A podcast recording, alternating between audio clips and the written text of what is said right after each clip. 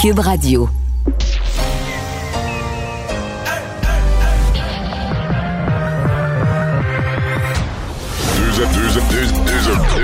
Deux, animateurs cohérents, deux visions différentes. Une seule émission, pas comme les autres. Mario Dumont et Vincent Dessureau. Cube, Cube Radio. Bonjour tout le monde, bienvenue, 15h29. Euh, on est ensemble pour les deux heures à venir. Euh, bonjour Vincent. Salut Mario. C'est un gros test, là. Le ministre de la Santé qui nous demande un 28 jours, donc un 4 semaines avec moins de contacts, mais les, les, c'est un gros test. Les deux premiers jours vont être un test pour les 28. Ben oui, on vous regarde la météo là, et c'est vraiment c'est estival ce qui s'en vient. Je voyais à Montréal entre ben, À chaque automne, on a comme la fin de semaine. Il me semble a toujours ça, une fin de semaine de rêve. Puis là, c'est là. C'est là, le 25 degrés samedi, 27 degrés dimanche, soleil, quelques nuages. Là, mais ça, c'est pour Montréal. Puis à peu près dans toute la province, il va faire super beau. Alors que le ministre Dubé nous demande d'appeler nos amis, nos familles, puis de débouquer le mois entier. Là qui s'en vient. Parce qu'on a besoin de faire un arrêt pour calmer, euh, ben, évidemment, le, nombre de cas qui augmente. On est à plus de 600 cas, là, 637 Ça augmente quand même vite, hein, parce que ben, ça fait quoi? En, trois semaines, on est passé d'une centaine. Euh... Ah, je, regardais des fois, le, tu dis le vendredi, c'est toujours plus haut, mais je regardais vendredi dernier, on était à 297 cas. On est à 637. Alors, ça a doublé on a plus que doublé en l'espace euh, d'une semaine. Donc, oui, c'est une tendance inquiétante. Entre autres, la région de Québec, 132 cas euh, aujourd'hui. Chaque fois que je reçois la c'est la liste, mais par région, je regarde Québec en me disant, le maire, un matin, je me disais, le maire Labaume ne l'aimera pas. Vincent, on va tout de suite aller rejoindre Paul Larocque et l'équipe de 100% Nouvelles. C'est le moment de joindre Mario Dumont dans son studio de, de Cube Radio. Salut Mario. Bonjour. Alors, euh, l'appel, euh, l'appel du gouvernement euh, aujourd'hui, on se parlera de, l'orange. Les couleurs s'étendent dans tous les sens au Québec en ce moment.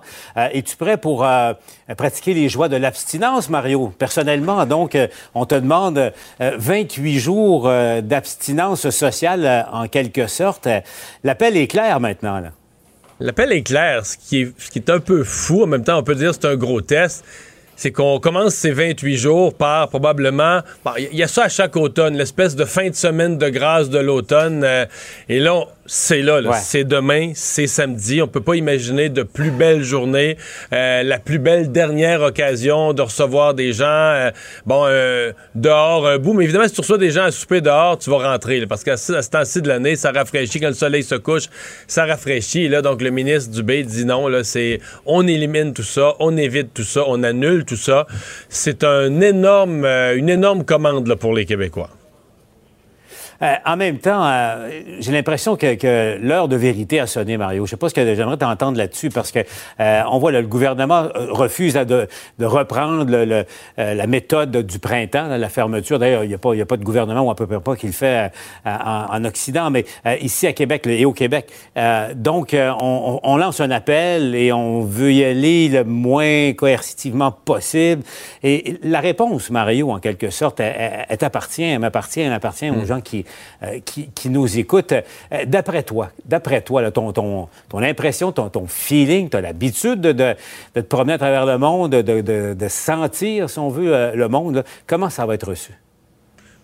Ben, je pense que ça va marcher, mais partiellement. Mais, mais, je pense que oui, l'appel va être entendu.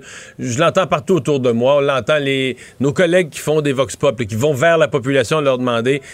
tout le monde dit on va en faire un peu moins. Donc, c'est jamais parfait, ce sera jamais du 100% Mais est-ce que euh, il va y avoir une réduction générale du nombre de contacts. Je pense que oui, importante. Puis bon, c'est une partie du but. Moi, chaque fois que tu réduis en pourcentage le nombre de contacts, tu réduis les risques de, transmission de la maladie. C'est le but euh, du ministre Dubé. Mais, tu sais, on regardait les chiffres, puis juste euh, avec Vincent ici, avant de, de, joindre à LCN, on parlait de ça. Ça monte quand même vite. Si tu les mets sur une courbe, les ah points, depuis le, 1er, euh, depuis le 1er septembre, par exemple, tu sais, on était dans les 100 quelques cas. C'était déjà une augmentation parce qu'on était descendu en bas de 100. on est remonté en haut de 100. Puis là, oups, ça a pris quelques jours, on était dans le 200. Puis là, on a... Mais sais, vendredi passé, on était à 300. Puis là, aujourd'hui, on a dépassé le 600. Fait que, tu sais, si on, si on continuait au même rythme, vendredi prochain, on est à 1200. Et pas le 1200, on n'a jamais vécu ça. Ça serait, ça serait plus haut que tout ce qu'on a vécu euh, l'automne passé. Donc, je comprends que le gouvernement. Hein? Le, printemps passé. Donc, le gouvernement voit la courbe, là, euh, ces semaines-ci, puis il se dit, il faut, faut la casser. Parce que, tu sais, Mario, pour enchérir un peu, euh, tu te souviens, il y a à peu près un mois, euh, le ministre Christian Dubé avait dit, avait établi comme un, seuil, tu sais, euh, une nouvelle mesure là, à, ce moment-là, le nombre de cas par million d'habitants. Tu te souviens, s'il y avait 20 cas par million d'habitants, ça commençait à être quatre fois ça, là, présentement. On est presque à quatre fois ça. Ben, ben, tu sais qu'à Québec, donné à 24 heures, c'est 126 cas par million d'habitants. C'est 10 fois ça. 126 cas. c'est ça.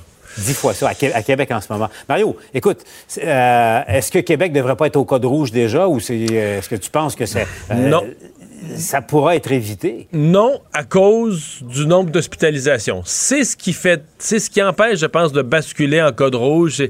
Le nombre, de, mais le nombre mm. d'hospitalisations est en hausse lui aussi. Ceci étant dit, il a augmenté de 50% cette semaine. Dans la semaine, le nombre d'hospitalisations a augmenté de 50% Mais il demeure sous contrôle. Les, notre système de santé n'est pas encore écrasé, par, pas du tout par le nombre de cas. C'est ce qui permet, je pense, de rester en zone orange. Peut-être même je pense que la zone rouge, le gouvernement va essayer de la repousser le plus possible. Donc peut-être qu'on va, on va foncer le orange. Là, on va ajouter des interdictions, on va ajouter des mesures en zone orange parce que le coffre à outils qu'offre la, la zone orange n'est pas encore tout utilisé. Donc je pense qu'on va faire ça avant de passer en zone rouge parce que quand on passe en zone rouge, là c'est des impacts sur tout ce que M. Legault voulait éviter, l'économie, les commerces, l'école, etc. Et donc moi je pense qu'on va on va faire ça si on est pris euh, dans son dernier retranchement, le passé des régions en zone rouge. Oui, parce qu'on le sent. Hein. Euh, aujourd'hui, euh, je trouvais, je sais pas comment te trouver, mais je trouvais que le docteur Arruda et Christian Dubé, mais surtout le docteur Arruda, ont été plus clairs. sur, c'est clair qu'il n'y a pas un livre de recettes puis qu'on applique là, bêtement ou intégralement. Euh, ils veulent y aller de façon euh, une riposte graduée, puis c'est un peu un menu à la carte. Tu sais, quand il y a sorti l'expression, c'est un menu à la carte. Donc, euh, ils vont, ils vont s'ajuster en fonction de, de, chaque coin, chaque, chaque mm. région. Mais évidemment, ça rend le portrait la situation un, petit peu compliqué. Mais, mais revenons à ça, Mario. On en parlait. Comment les gens, comment on va, et on s'inclut là-dedans, comment on va répondre et se comporter là, pour le, le, prochain mois? Mario, si tu permets, on va aller retrouver Yves Poirier parce qu'il est allé poser la question. Euh, tu le connais, Yves. Euh, aime ça rencontrer les gens. Euh, Yves masqué maintenant. donc, comment, comment ça répond? Comment ça, réagit à, à cet appel-là d'aujourd'hui, Yves? J'aime le contact humain avec la distanciation sociale, je le précise pas. Effectivement, oui. Je suis au centre-ville, rue Sainte-Catherine. Je vais te montrer d'abord ce qui se passe en direct. Il y a beaucoup de monde, beaucoup de jeunes, jeunes hommes, jeunes femmes. Plusieurs ont fini donc l'école et se présentent ici faire un petit peu de shopping à la veille d'un week-end magnifique? Effectivement, pour le Grand Montréal, ce sera aux allures de l'été, faut le dire. Mais rappelons qu'on a 229 nouveaux cas dans la métropole. Euh, Montréal-Nord demeure le secteur le plus touché sur l'île. Alors, ne planifiez pas trop vite effectivement votre party entre amis, euh, votre souper de famille, c'est du moins la recommandation forte du gouvernement. Est-ce qu'on va, Paul, respecter cette recommandation à la lettre? Vous allez entendre, c'est très intéressant ce qui suit. Ben, si j'étais obligé, je le ferais, là, mais. On recommande fortement. Ouais. Non, je pense pas que ça va marcher. Ce que les gens oublient, on est des êtres humains, on a besoin de respirer et que le port du masque, eh ben, ça entraîne toutes des complications. je respire, regardez, j'ai mon masque, je suis capable de respirer. Non, monsieur, non, je suis désolée, vous respirez pas correctement. Nous autres, on est bien des gamers, là, fait qu'on aime ça. T'sais, fait que ça serait pas grave. beaucoup aux jeux vidéo, fait que, ouais, pendant 22 Beaucoup d'amis virtuels. Ouais. Moi, je veux voir mes amis, là. C'est sûr que je suis au cégep, là, mais faut, faut quand même avoir une vie sociale. Mario? Hmm. Non, là, on n'a pas, on n'avait pas le bon échantillon. Oh, mais euh, bon, euh, je pense quand même que. Ben, c'est-à-dire, ben, c'est un, échantillon. C'est le défi des jeunes. je reviens à ça. La, dame sur le masque, là. écoute, Mario, comment tu peux expliquer, comment on peut penser que des gens, qui, euh, intelligents, qui, ont l'air, mais peuvent encore contester le fait que le masque est un instrument efficace. C'est pas le seul, mais un hmm. instrument efficace pour protéger les autres et se protéger un peu aussi. Mais pas la thèse que le masque laisse pas passer l'air, qu'on respire pas normalement, ça circule sur les réseaux sociaux, on le sait. Puis tout ce qui circule sur les réseaux sociaux finit par trouver des victimes, là, des gens qui, qui, croient tout ça. Puis là, il y a un docteur sur la terre, ils ont trouvé un docteur quelque part dans une campagne en France qui dit ça, puis c'est lui qui a raison. C'est lui qui a raison, puis le million d'autres docteurs, c'est des clowns. Tu peux rien faire contre ça. Faut, faut accepter cette minorité-là, on vit avec. Euh, OK. Toi, t'as lâché prise. T'as lâché ben, prise. Oui et non. Je pense qu'il faut continuer à répéter les faits, mais... Euh, on, on- je veux dire, on peut pas attendre, on peut pas mettre le reste sur pause en attendant de convaincre tout le monde. Il y a une partie des gens qui sont, qui sont en dehors de l'autobus, qui sont sur le trottoir. Maintenant, euh, là, je pense que l'appel du gouvernement, quand même, on, on le voit dans le- dans l'extrait, c'est les jeunes là, qui, sont, euh, qui sont vraiment plus rébarbatifs, Ouais. qui sont plus réticents, qui se sentent pas menacés euh, par mal- la maladie. Mais ça, c'est tout un casse-tête pour le gouvernement. Comment tu convaincs les jeunes? Je trouvais que Diane, Diane Lamar, ce matin, avait une suggestion bien intéressante. Elle disait on devrait lancer Là, on demande aux jeunes d'être passifs. On leur dit faites rien, sortez pas, euh, bougez pas, euh, voyez pas vos amis. Peut-être qu'on devrait lancer auprès des jeunes une campagne proactive. Euh, on a besoin d'aide pour faire les tests. Donc, donner aux jeunes un rôle pour dire dans le combat contre la pandémie, on a besoin de, de milliers de jeunes qui viennent aider. Donc, leur trouver un rôle proactif pour qu'ils deviennent des acteurs. En action du, du combat contre la pandémie. C'est peut-être pas fou parce qu'on voit que pour l'instant, le message passif, les jeunes disent, bah, ils ont dit ça, là, les, les grands boss du gouvernement, mais il y a une partie des jeunes qui se disent ça s'adresse pas vraiment à nous autres. Par contre, c'est pas tous les jeunes. J'en ai entendu beaucoup de jeunes qui étaient sur un, un diapason très différent. Mais là, il faut dire que c'est triste à dire, Paul. Je sais que je me fais des ennemis quand je dis ça, mais là, on était au centre-ville de Montréal. Et partout, les villes sont un problème. Les messages de société dans les villes, c'est un- une mixité de gens dont un certain nombre croient à toutes sortes d'affaires. C'est drôle à dire, mais c'est beaucoup plus simple euh, en, région d'essayer d'obtenir euh, un consensus de société, une discipline. Pas pour rien que la maladie, euh, en ville, tu as plus de proximité, euh, tu plus de difficultés à avoir une communication, aller chercher des moyens de communication qui rejoignent tout le monde. Et c'est pas un hasard. Partout, c'est dans les villes que les messages sont difficiles à passer.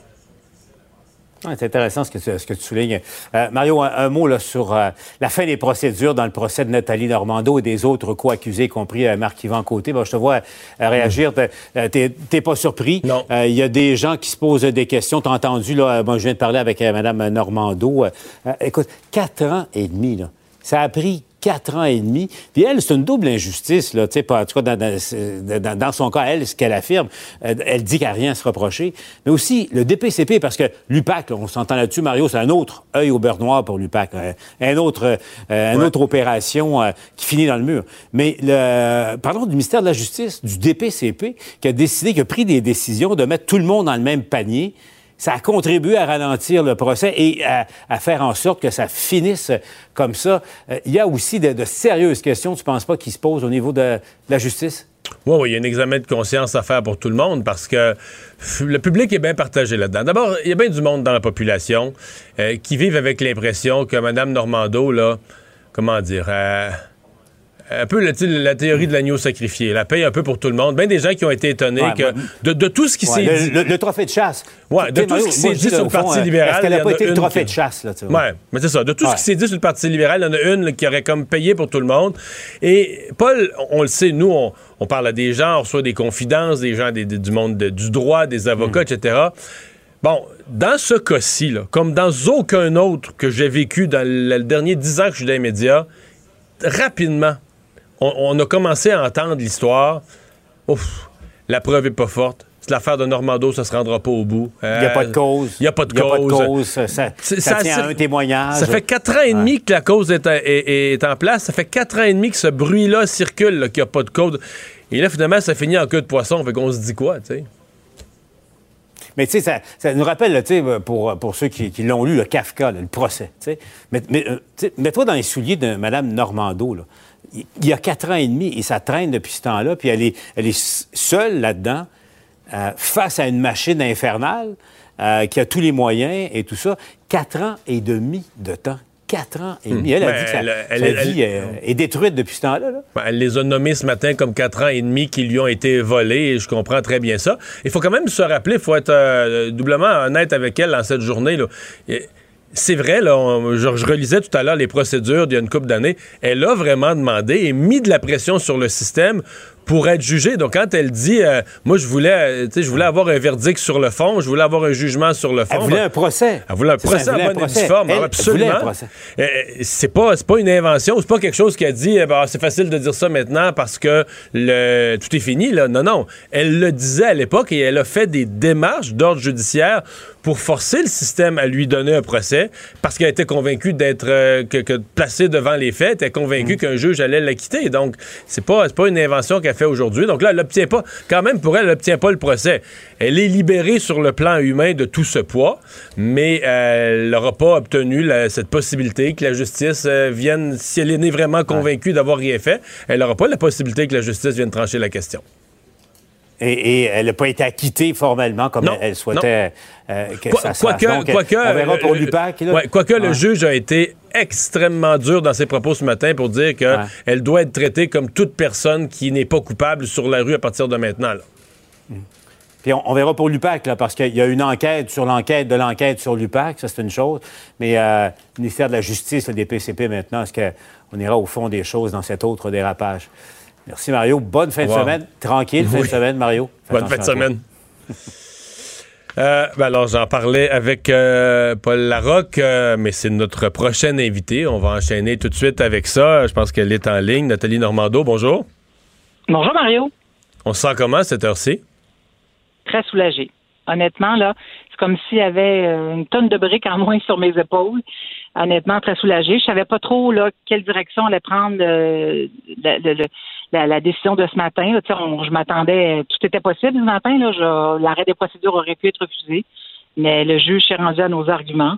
Puis honnêtement, après quatre ans et demi, là, puis euh, sais, je, je, je, t'entendais Mario le dire avec Paul Larocque, j'ai mis de la pression sur le système pour être entendu pour pouvoir livrer, euh, tu sais, euh, pouvoir faire connaître le fond de l'histoire. Malheureusement, à chaque fois, j'ai formulé une demande dans ce sens-là, autant pour avoir un procès séparé que d'accélérer les procédures. Les portes sont toujours fermées. C'est qu'à un moment donné, tu te dis, coudon, après quatre ans et demi, là, de toute évidence, j'aurai pas mon procès.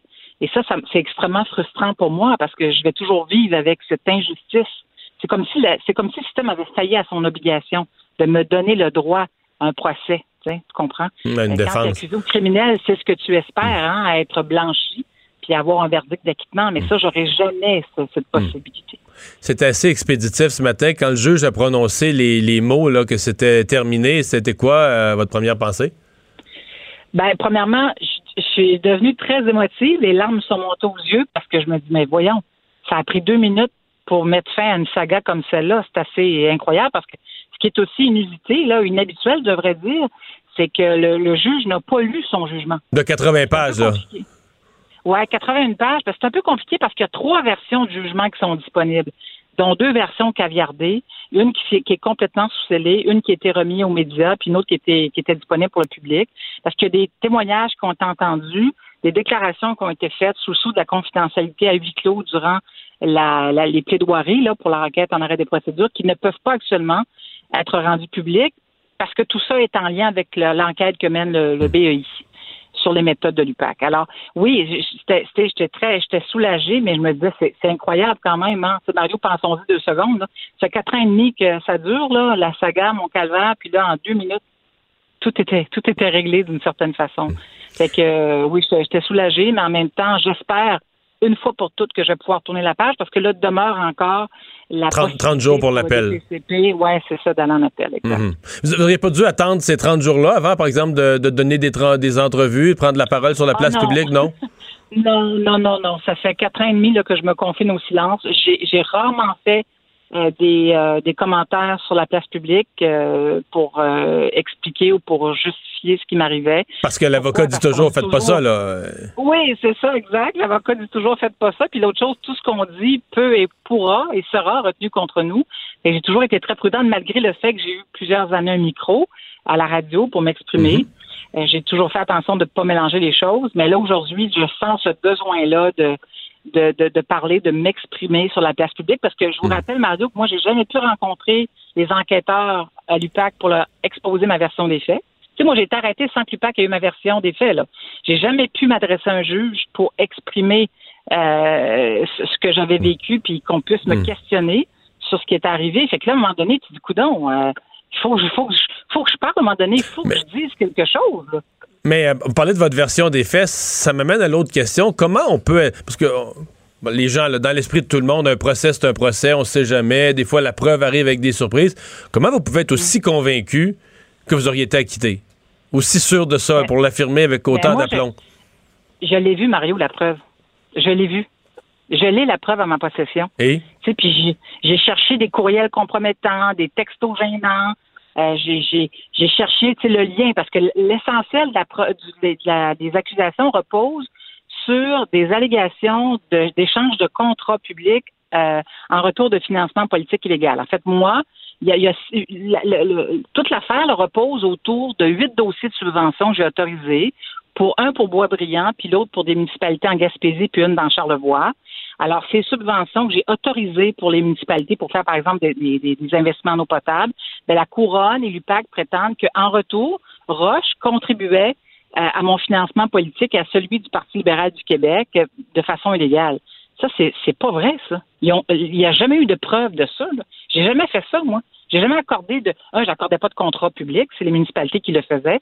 Mais deux, euh, moi, je signais une subvention, j'autorisais une subvention, mais jamais autorisé une subvention sous la menace de recevoir ou non du financement euh, politique de la part d'une firme de génie conseil. J'ai jamais fait ça de ma vie, moi. Je peux soutenir ça devant n'importe qui, là. N'importe qui. OK. Qu'est-ce que. Euh, des gens moins politisés, là, puis j'en ai entendu, qui, qui, regardent ça, disent ben voyons, elle, la pauvre Madame Normando, c'était l'agneau sacrifié. Tout ce qui s'est passé au Parti libéral, là, fallait, fallait accrocher une tête au-dessus du foyer, puis ça a tombé sur elle.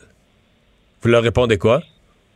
Ben ça, je dis, j'ai toujours résisté à cette, cette idée que j'ai pu être le bouc émissaire, l'agneau sacrifié. C'est celle qu'on a achetée sous les routes d'autobus libéral, je l'ai entendu. Mais vous savez que les gens pensent ça beaucoup, là.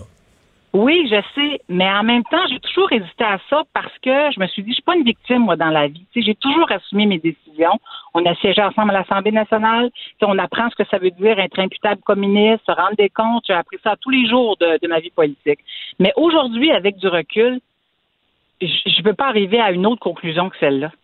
Parce que je, me demande encore pourquoi lui Vous me dites, vous arrivez à la même conclusion que tous ces gens ordinaires dont je viens de parler. Vous arrivez aussi à cette conclusion-là. Oui, oui, oh. oui, parce que l'année passée, le 30 août 2019, le DPC a abandonné cinq chefs d'accusation sur huit me concernant, pour des, entre autres des, chefs d'accusation liés au complot et à la collusion. Parce qu'il n'y avait pas de preuves. Ils l'ont dit, on n'a pas de preuves pour soutenir ça. En fait, ils n'en ont jamais eu de preuves, puis j'aurais jamais dû être arrêté. Mon avocat a dit à quelques heures, quelques heures après mon arrestation, cette histoire-là n'aurait jamais dû avoir de commencement. Oui, c'est vrai, puis ça a pris quatre ans et demi pour que la justice lui donne raison. Hmm. Cette histoire-là n'aurait jamais dû avoir de commencement. Maître Maxime Roy, vous parlez de votre avocat, vous en avez parlé avec une certaine émotion ce matin. Il était important dans votre processus des quatre dernières années et demie? Définitivement. Définitivement. Maxime Roy, Maître Maxime Roy, c'est un jeune avocat brillant, euh, tout comme, on a vécu ça ensemble. Et nous, on, travaille, en fait, on collabore ensemble depuis, on travaille ensemble depuis la commission Charbonneau. Moi, je le connaissais pas dans la commission Charbonneau. Il m'a accompagné pour préparer mon témoignage. Il est à mes côtés. Spontanément, c'est à lui à qui j'ai pensé lorsque les enquêteurs du PAC sont venus cogner à ma porte le 17 mars 2016. Puis m'ont dit, vous pouvez parler à un avocat. C'est à lui que j'ai pensé. J'ai, j'ai pensé, puis c'est, lui que j'ai appelé. Puis notre histoire dure depuis ce temps-là. Mais entre vous et moi, là, Mario, on commençait à être fatigué. Là. après quatre ans et demi, là, moi, je commençais à être essoufflé. Là. Hmm. On avait hâte que ça finisse. Là, là vous êtes essoufflé à tout point de vue, parce que puisqu'on parle de ça, vous m'amenez là-dessus. Essoufflé humainement, essoufflé du moral, essoufflé financièrement. Là, je ne connais pas vos affaires personnelles, mais je veux dire, quand on ne peut plus travailler, vous devez être essoufflé à plusieurs points de vue.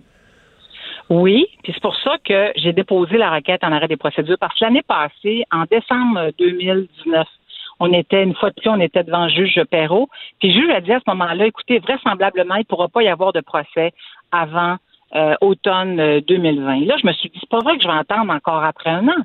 Si j'avais pas formulé de demande pour obtenir mon procès avant, tu sais, dans le passé, j'aurais dit, OK, bon, ben, je vais attendre. Mais là, non, Mané, j'ai tout fait ce que je pouvais faire pour obtenir justice. Puis à chaque fois, ben, on m'a dit non. Fait qu'à un moment donné, tu dis, moi, je veux bien m'acharner, mais c'est comme si moi, je voulais plus que le système.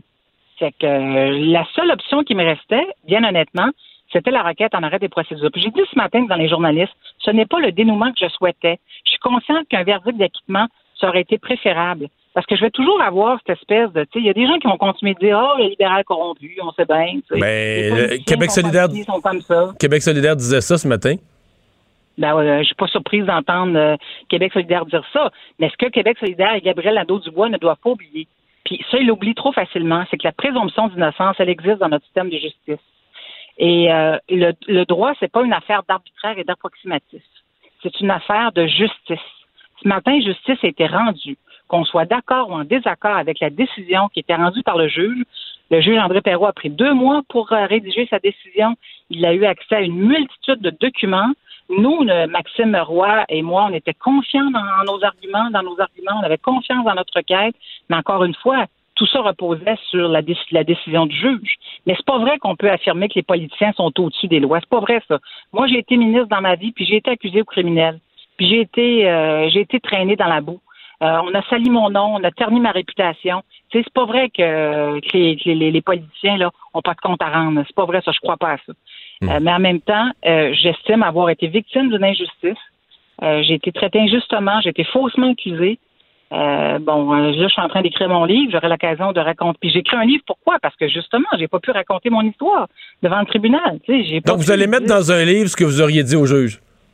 Oui, absolument. Tout à fait. Pour que le public le sache. Oui, pour que le c'est important que le public le sache. Puis je comprends qu'il y ait des gens qui puissent être en colère aujourd'hui, qui peuvent être sceptiques par rapport à un verdict comme celui-là. Puis mon Dieu que les pensées, les politiciens n'ont pas tellement la cote aujourd'hui.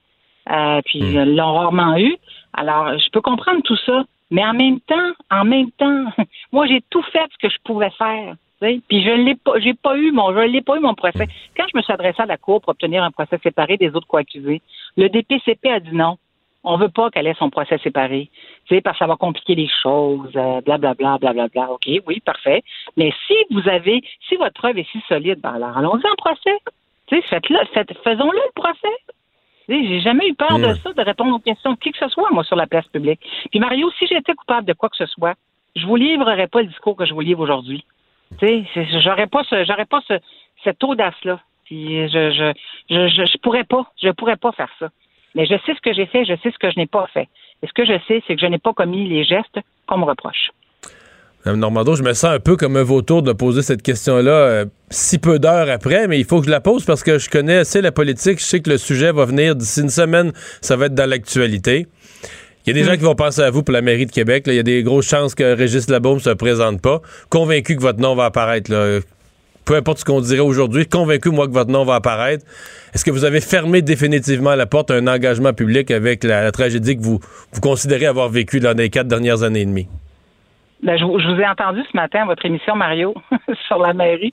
Ça m'a bien fait rire. Ben, tu sais, je l'ai dit à, d'autres, à vos autres collègues, là, je suis pas du tout dans ce mood-là pour l'instant. Euh, Mais est-ce que vous fermez la non, je, ça, je le comprends. Est-ce que vous fermez la porte à l'engagement public? non, je ferme pas la porte définitivement à l'engagement public. Mais je peux vous dire qu'il y a des gens autour de moi qui vont, euh, qui vont se mettre sur ma route pour m'empêcher de retourner en politique. Parce qu'il y a des gens autour de moi qui ont énormément souffert, les membres de ma famille, mon conjoint, qui ne comprendraient pas je puisse me retrouver dans une galère comme celle-là. Il y a des gens qui, non, qui, qui, autour de moi. Puis moi, j'ai. Qui, se, qui se disent la politique, qui se disent la politique, c'est de la merde, puis il y en a une qui devrait le savoir, c'est toi. Exact. Puis il hmm. faut que je fasse la paix avec ce que j'ai vécu. Hein. C'est pas réglé encore dans ma tête tout ça. Là, puis encore, j'ai encore, il y a encore plein de questions que j'ai qui sont qui demeurent sans réponse.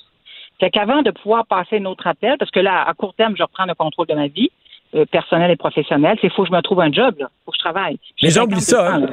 Les gens oublient ça que quand, quand, on est une personnalité connue, ça n'apporte pas un revenu en soi. Là.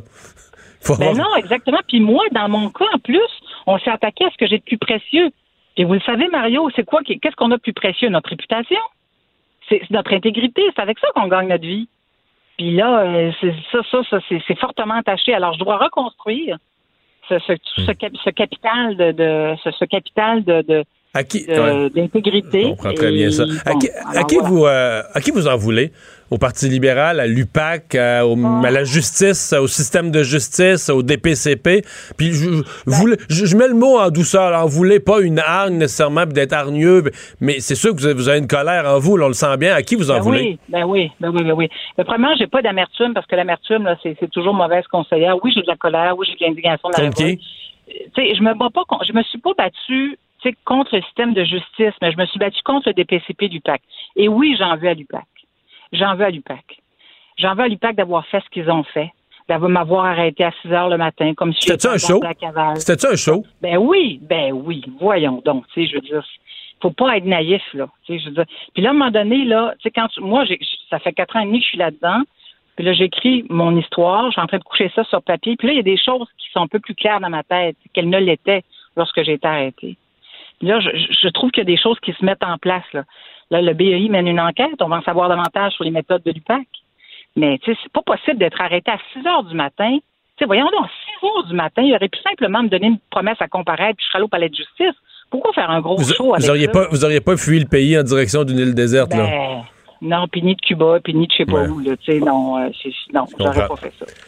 Nathalie Normando, merci beaucoup de nous avoir parlé. Merci, Bonne chance pour la suite. Au revoir. Bye bye, merci. On s'arrête pour la pause. Merci, c'était vraiment délicieux. vous reviendrez, là. Ah oui, vraiment, bye. vraiment bon. Merci. Faites attention Ah à oui. OK, salut, à la prochaine. Votre auto, c'est un espace où vous pouvez être vous-même. Hey, c'était pas mangeable comme repas. Elle mérite d'être bien protégée et vous méritez d'être bien accompagné. Trouvez la protection la mieux adaptée à votre auto avec Desjardins Assurance et obtenez une soumission en quelques clics sur desjardins.com.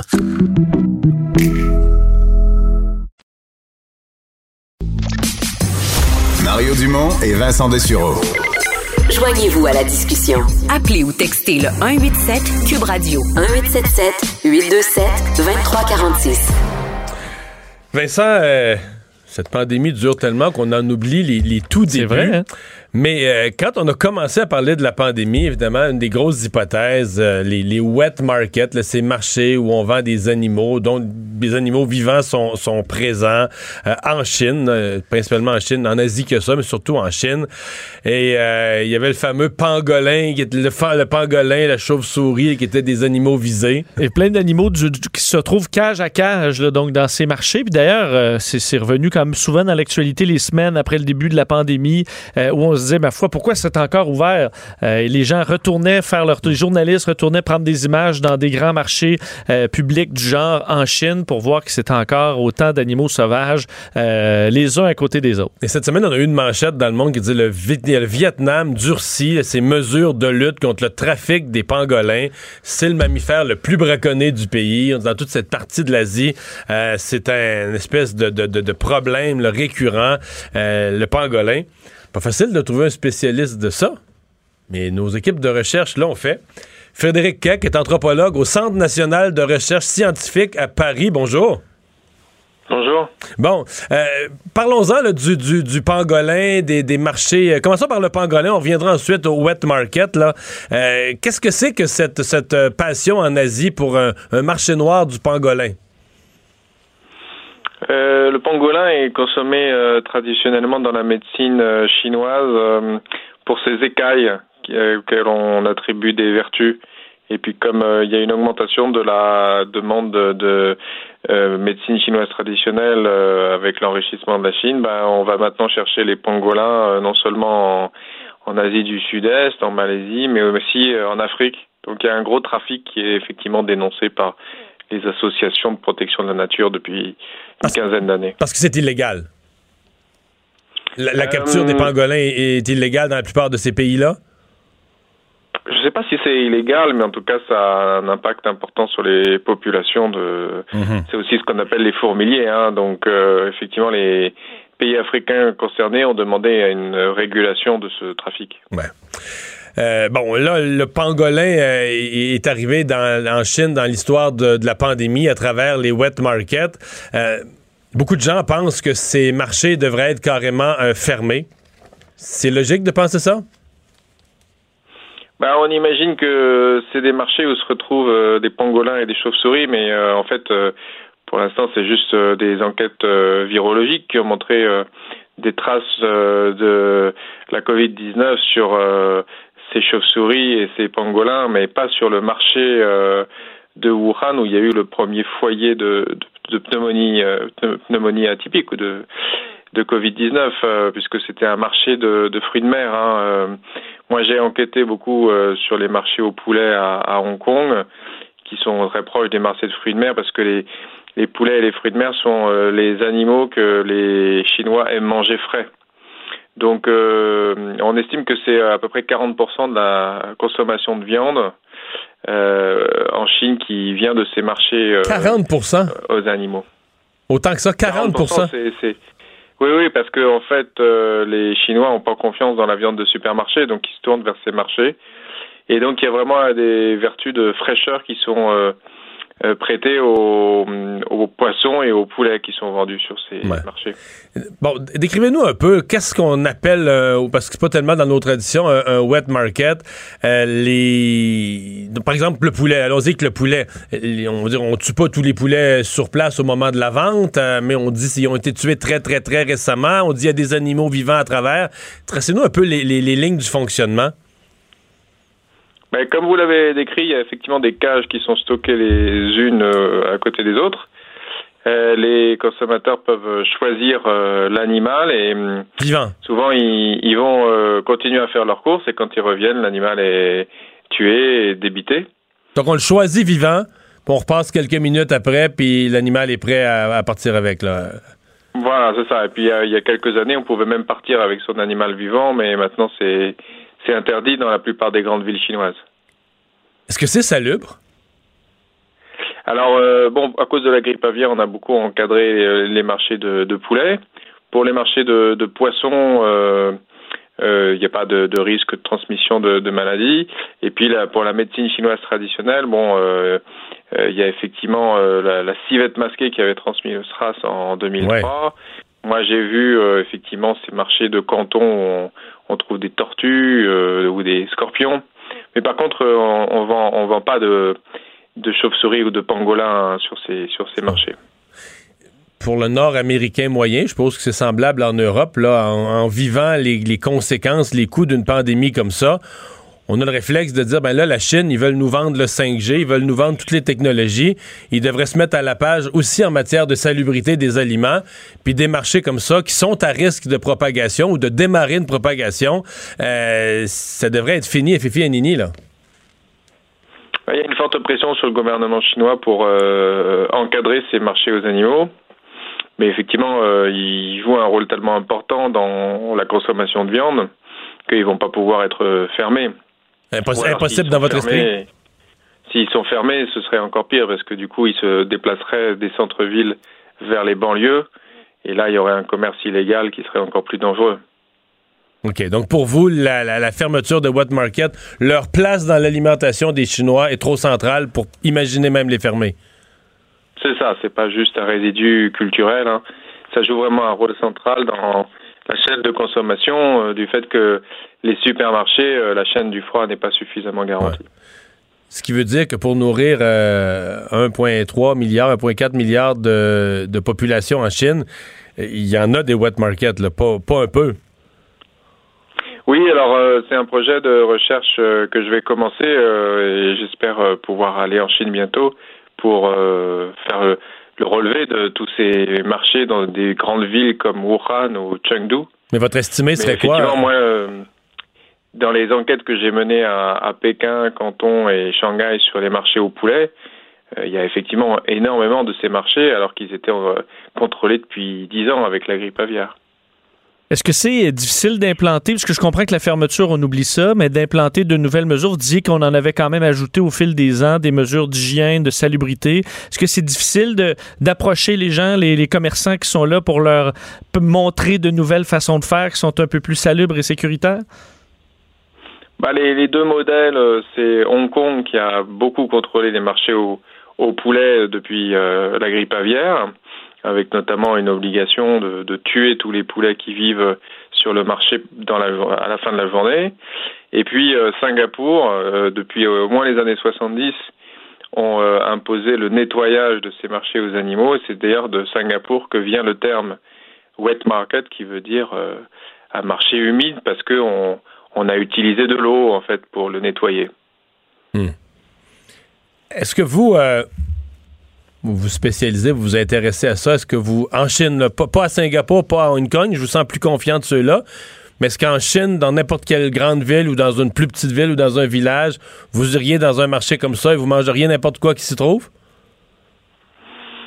Euh, non, je pense pas. Euh, je préfère aller dans, des restaurants euh, où tout est cuit. Hein, l'idée d'acheter un animal vivant, c'est vrai que ça suscite en nous une forme de, de dégoût. Euh, on, on, est vraiment trop habitué à ce que les animaux sont tués dans, dans des abattoirs, euh, dans des conditions invisibles. D'ailleurs, ce qui est très frappant pour un pour un occidental, c'est de voir que la, la mort est présente partout dans ces marchés et que les, les Chinois y sont habitués. Ouais. Sauf que pour en avoir visité à quelques reprises dans ma carrière, là, nos abattoirs sont propres, pas à peu près, tout est en stainless steel, nettoyé euh, à la perfection. Je dis pas qu'il n'y a pas quelqu'un quelque part qui fait un, petit accro, là, mais de façon générale, c'est d'une propreté impeccable. Je suis pas sûr que les lieux d'abattage dans un marché sur le coin de la rue en Chine euh, vont rencontrer ces standards de, propreté. Là. Ah oui, c'est sûr, on abat les poulets au milieu des, des plumes et des déjections. Mais par contre, euh, la mise à mort garde un côté artisanal qui est presque plus humain que la mise à mort industrielle dans nos abattoirs. Je comprends. Frédéric Keck, merci beaucoup de nous avoir parlé aujourd'hui. Au revoir. Je vous en prie. au revoir. Anthropologue au Centre national de recherche scientifique à Paris. Bon, abattu quoi dans les plumes et les déjections? Mais c'est ça. Bon Bon. appétit. euh, mais on comprend qu'on peut pas fermer, mais est-ce qu'on peut ajouter des mesures euh, par l'éducation, euh, du personnel? J'avoue que 40 de l'alimentation en, en viande, c'est plus que tout ce que j'aurais imaginé. Là. Mais c'est sûr que, tu le dis, il y en- a des bouches à nourrir. Donc, c'est sûr que ça passe pas par juste des fermetures. Mais à mon avis, on peut faire plus. Non, parce que la Chine, si la Chine veut jouer dans la cour des grands, dans les technologies, dans tous les autres secteurs, tu peux pas à la fois dire, ah, moi, j'offre le, le 5G, des, je fabrique des ordinateurs, des téléphones cellulaires, je donne toutes les nouvelles technologies. Ah, mais en passant, par exemple, euh, ma façon de nourrir ma population risque de partir un virus. parce que C'est tellement dégueulasse, c'est tellement malpropre, ça va peut-être partir un virus qui va gâcher la vie de la planète au complet. Ça passe pas, ça, là. C'est vrai. Ça passe pas. Ça passait jamais, mais ça va va passer encore moins après la, la COVID-19. On va à la pause, on parle sport au retour. Protégez vos dépôts, c'est notre but. La SADC protège vos dépôts dans les institutions fédérales, comme les banques. L'AMF les protège dans les institutions provinciales, comme les caisses. Oh, quel arrêt! Découvrez ce qui est protégé à vos dépôts sont protégés.ca. Le remède à la désinformation. Mario Dumont et Vincent Dessureau. Cube Radio.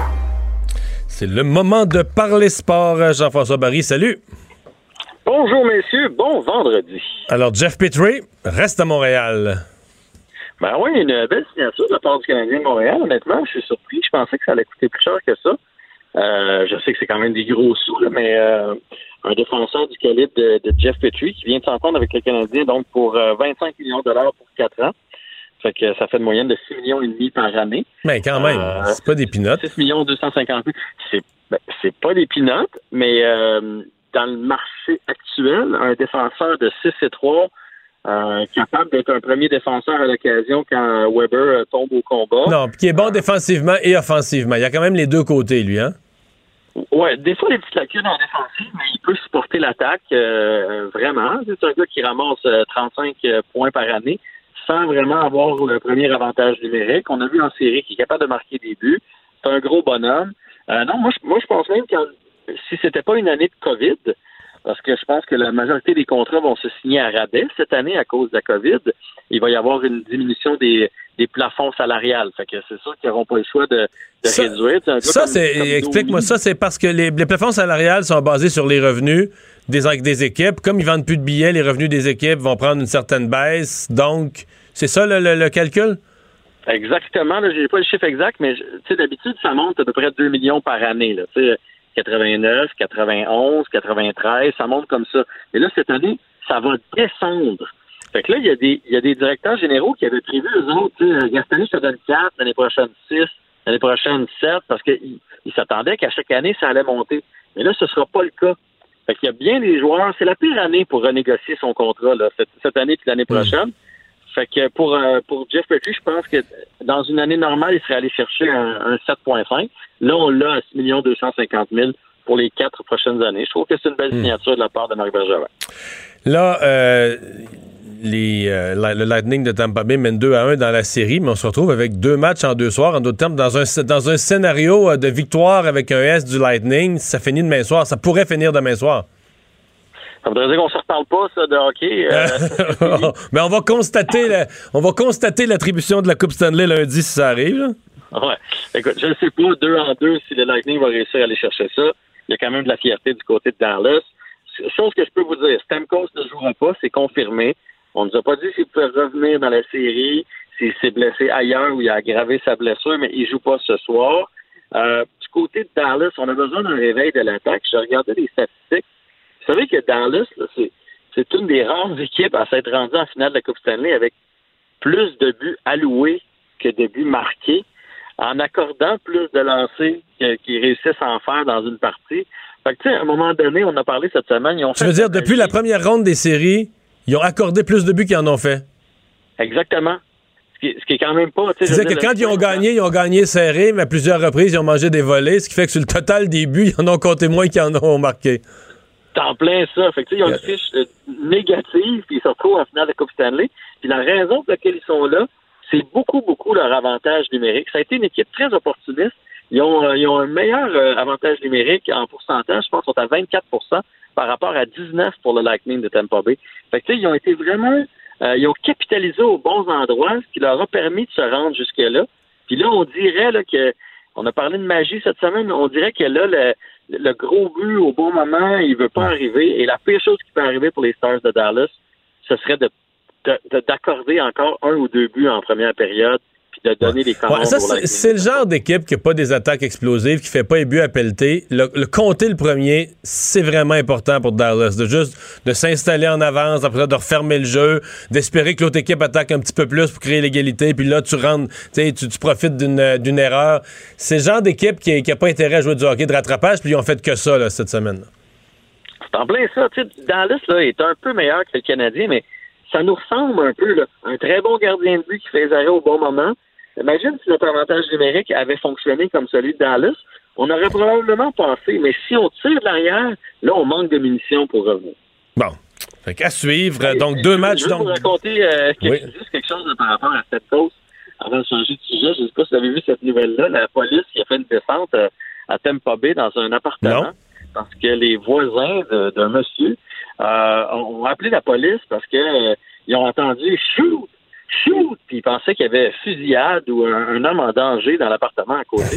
Et finalement, c'est tout simplement que le gars était emballé de voir Steven Stamkos Arrivé au but. Tu sais, sa troisième présence, Ouais, là, ouais. il- lorsqu'il a, il a réussi à, à éviter le, le coup de hanche défenseur, il s'est retrouvé devant le gardien. Le, gars- le gars a crié tellement fort, tire, tire en, en bon français, qu'il pensait qu'il y a quelqu'un qui était en train de se faire tirer. Et la police s'est intervenue pour finalement se rendre compte que le gars écoutait le lightning. Pourtant, aux États-Unis, personne n'a d'arme à feu.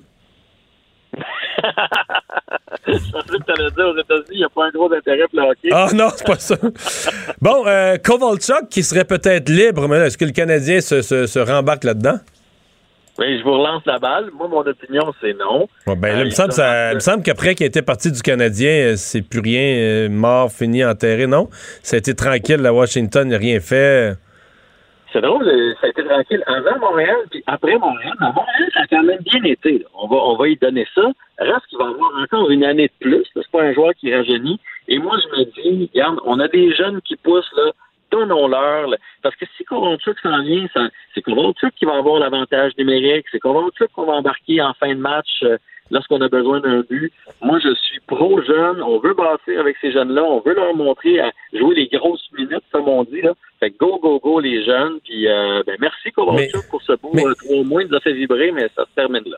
Ouais. Mais dans son beau trois mois, là, juste, juste rafraîchir nos mémoires, là. C'est un beau deux mois, là. La, la- la léthargie avait commencé à Montréal. Il se passait plus rien. Je me trompe-tu? Il me semble que c'était tombé, tous les compteurs étaient tombés à zéro là, ces dernières semaines à Montréal. C'est-à-dire que Ah, oui, effectivement. Marc Bergevin l'a cha- échangé juste à temps, qu'on s'en rende pas compte, que quand tu ramenais les statistiques sur.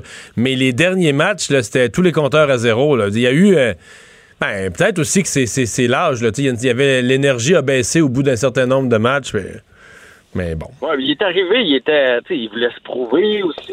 Euh, Il était heureux. mais il était heureux, puis honnêtement, il nous a fait vibrer. là. On va se le dire, c'est pour ça que j'ai dit merci. Souviens-toi de la vidéo, il jouait sur une glace dehors avec son avec ses enfants. Euh, il a marqué un gros but en prolongation, là, puis il est allé euh, célébrer au centre de la patinoire. Il nous a donné comme une étincelle dans cette saison de là. là, parce qu'on a, on a vraiment eu une mauvaise saison. C'est qui qui est drôle, hein? Euh, Ayant fait les séries accidentellement, puis ayant gagné cette première ronde improbable contre Pittsburgh, on a perdu la perspective là, que au jour de l'an, on savait que le Canadien était éliminé, que la saison était atroce, qu'il y a eu un nombre de matchs qui était pas regardables tellement c'était nul. Euh, on, oublie la saison. Oui, mais que nous, on l'oublie, c'est une chose. J'espère juste que les dirigeants du Canadien ne l'oublieront pas, eux autres. Euh, faut pas penser qu'on est arrivé puis qu'on est bon. J'aime bien les signatures, mais tu vois, tantôt, là, pour ma balado Avantage numérique, j'ai parlé avec Patrick Roy, puis j'ai posé cette question-là. Il a mis ses gants blancs, mais dans le sens que ce qu'on pouvait lire entre les lignes, c'est qu'on n'est pas rendu euh, au niveau de, de l'avalanche du Colorado ou du Lightning de Tampa Bay. On est- on- oui, ça s'en vient, oui, on progresse, mais on n'est pas rendu. On arrive dans le dernier droit au baseball. Oui, en fin de semaine, euh, d'ailleurs, il y a des matchs sur euh, TBA Sports, si vous voulez suivre ça. Euh, cette, année, il y a plus d'équipes qui participent aux séries, moins de matchs, donc évidemment, les courses sont très serrées. Fait que si vous temps de regarder de la balle... Mais les Blue Jays, j'ai-tu vu, les Blue Jays sont sûrs d'être dans la série, ou sont presque sûrs, ou... Non, les Blue Jays se sont qualifiés. C'est un tour sûr. de force si on pense que les autres, ils n'ont jamais joué de match à domicile parce qu'ils n'avaient pas le droit de venir jouer à Toronto. Mais là où ça va être intéressant, c'est qu'ils sont troisième. Donc, ils sont qualifiés pour l'instant en étant troisième, mais ils jouent contre la deuxième position, contre les Yankees. Fait qu'advenant deux victoires des Blue Jays, ben, ils pourraient dépasser les Yankees et terminer deuxième. Fait que euh, c'est, il y a un enjeu qui est pas majeur, mais c'est le fun de voir les jeunes Blue Jays. On parle de, on parlait de jeunes tantôt, là. C'est une belle équipe à regarder, les Blue Jays de Toronto. Ça va d'un bord ou de l'autre. Ou bien ils se font rosser 8 à 1, ou bien ils gagnent 10-2 avec quatre longues balles. Fait que euh, pour les amateurs de baseball en fin de semaine, là, sur TVA Sport, il y a des bons matchs, dont ceux des Blue Jays. Mais il y a un bon balado aussi, euh, une émission demain. Oui, ben c'est ça. Demain, donc, je, je l'ai dit, on parle avec Patrick Roy. On va parler avec Nicolas Riopel aussi, euh, qui est agent de joueur. Vous savez comment ça se passe. Euh, lui, il se promène dans les arénas, là, il recrute, euh, il recrute du talent. là. Il nous disait qu'il a fait 200, à- 200 parties de hockey, les pieds dans l'aréna euh, l'année passée. On va parler avec Max Parot, qui est notre euh, planchiste. Euh, Oui. Ça fait un an qu'il est guéri, là. hein? Oui, il est guéri, il nous parle de tout ça, puis il nous parle de son entraînement, comment il s'entraîne euh, présentement sur des trampolines, sur des espèces de blocs euh, de mousse avec de l'eau qui glisse là-dessus, fait qu'il peut, il peut vraiment faire des descentes, faire des sauts et pratiquer ses, euh, pratiquer ses mouvements. Vous allez voir, c'est un entrevue fort agréable. Et il y a Olivier Primoux qui nous parle euh, de la Ligue nationale de hockey et de la NFL. C'est un grand fan. Et Olivier est en train de placer sa commande d'épicerie dans son épicerie pendant qu'il nous parlait. Fait que Non. Pourquoi pas? C'est un- gars qui tra- non mais c'est un gars qui travaille beaucoup.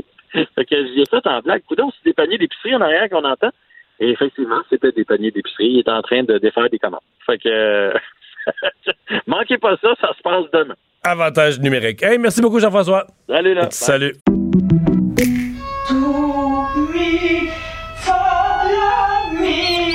Votre maison, c'est un espace où vous pouvez être vous-même.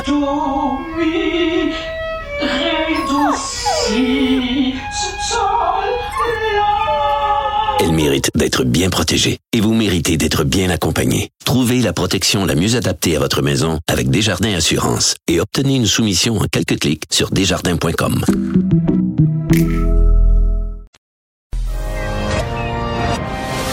Mario Dumont, un vent d'air frais. Pas étonnant que la politique soit sa deuxième nature. Mario Dumont et Vincent Dessureau. Alors Vincent, euh, donc aujourd'hui, plus de 600 nouveaux cas de la COVID-19, le bilan le plus lourd de la deuxième vague. Oui, absolument. Alors que la semaine dernière, euh, même enfin, vendredi dernier, on était à 297 cas. Une semaine plus tard, jour pour jour, 637 cas. Alors c'est plus que le double. Quatre décès supplémentaires euh, et euh, 15 nouvelles hospitalisations. Alors on voit qu'il y a aussi, ça monte également de ce côté-là, deux personnes de plus aux soins intensifs par région. Toujours intéressant de le regarder maintenant. C'est vraiment là euh, le capitale Montréal et également la Montérégie là, où c'est des hausses quand même qui sont euh, marquées. Euh, donc euh, ca- capitale nationale 132 nouveaux cas, c'est un record. Montréal euh, 229 cas et en Montérégie 83. Mais la Montérégie qui est comme passé au orange, mais pas complètement. Là, est passé dans une, une annonce différente, mettons. Absolument, parce qu'on annonçait euh, donc euh, maintenant la CMM, là, euh, donc on en a beaucoup parlé. Euh, disons, le grand, grand Montréal était maintenant en zone orange. Euh, Est-ce qu'il y aura Si des... vous, êtes à, si vous êtes à Sorel, vous êtes à Hemingford, vous êtes dans la grande région de la Montérégie, mais vous n'êtes pas en zone orange. C'est vraiment l'immédiate rive sud de Montréal, là, la communauté métropolitaine. Et je pense que les gens qui connaissaient pas la, la frontière de la CMM, euh, maintenant, on- ils la connaissent là, depuis euh, les, derniers mois, étant donné que ça a été une partie quand même importante euh, lors du, grand confinement dans les derniers mois. Et bon, ailleurs, dans les régions, Bas-Saint-Laurent, plus 12, comme on voit une tendance à la baisse là, un peu moins aujourd'hui. En- également, pour ce qui est de l'Estrie, euh, 17 nouveaux cas. On surveille également bon, la Gaspésie, 12 nouveaux cas, Chaudière-Appalaches, 38. Euh, évidemment, dans la région de Québec, mais ça inquiète. D'ailleurs, bon, euh, on est en- si on prend uniquement les infections là, avec le taux par 100 000 habitants, on pourrait être en zone rouge là, à Ah oui, Québec. oui, oui, oui. Euh, mais c'est toujours le calcul avec les hospitalisations, les décès où il y a moins d'impact jusqu'à maintenant dans cette nouvelle hausse. Euh, également, on apprenait que pour la région de Québec, c'est 10 000 chômeurs de plus là, dans la région, selon des chiffres dévoilés par euh, l'Agence Québec internationale aujourd'hui. Alors, on sait que le chômage là, avait un seuil historique en 2019. Tu t'en souviendras, Mario, 3,1% le taux de chômage. Évidemment, la main-d'œuvre, ça Ben devenait un problème, un grand manque de main-d'œuvre. Et là, le taux atteint 11,9% avec un manque de main-d'œuvre quand même, mais bon, euh, disons, différent au niveau des, euh, des causes. Ah, Mais avec la fin de la PCU, ça devrait replacer une, une partie, rendre, rendre disponibles certaines personnes. là, Oui, il faut dire qu'il y a des euh, trois programmes qui vont remplacer la Ouais, PCU et qui là vont quand durer même. plusieurs mois, mais oui, mais quand même. Quand même. Euh, les laboratoires d'analyse médicale, ben là, faut dire, on, au chapitre des bonnes choses dans tout ça, on en analyse des tests. On était, hier, on a fait presque 36 000 tests, Euh, mais là, les laboratoires en ont plein les bras. Oui, et euh, va vraiment falloir qu'on euh, bon, s'assure qu'il n'y ait pas de problème dans les laboratoires parce que on va en avoir besoin pour longtemps. Tu le disais, prélèvement réalisé le 23 septembre, les chiffres les plus récents, 36 060 tests. Et euh, ça met énormément de pression sur les laboratoires du Québec. C'est ce que disait entre autres l'Ordre professionnel des technologistes médicaux du Québec aujourd'hui, qui sonne carrément à l'alarme parce que faut dire quand les, laboratoires, là, ils n'ont pas été créés juste pour une pandémie. Ils ont du travail déjà. Il y a énormément d'analyses qui se font pour les hôpitaux. Euh, D'ailleurs, il y a un retour de plein de gens là, qui avaient des problématiques, qui ont quitté les urgences euh, pendant la pandémie, qui leur reviennent. Alors, ont besoin d'un paquet de tests. Dans certains cas, des dossiers qui ont traîné. Alors, tu es obligé de faire la grande batterie de tests. Alors, il y a déjà une pression comme ça, pression qui augmente de jour en jour avec la COVID. Euh, S'ajoute à ça, selon l'ordre professionnel, on dit il y a des gens qui sont en arrêt de travail, en congé de maladie, en retrait préventif, en maternité, euh, et plus, et plus, et plus. Alors, ça crée vraiment un problème. On a autorisé, en fait, depuis cette semaine, des étudiants qui sont autorisés à euh, se rendre en laboratoire pour prêter main forte. C'est loin d'être suffisant, par contre. Là, on essaie de tendre la main un peu comme dans le milieu de l'éducation, euh, milieu même des, enquêteurs, d'aller chercher des personnes retraitées pour revenir en laboratoire.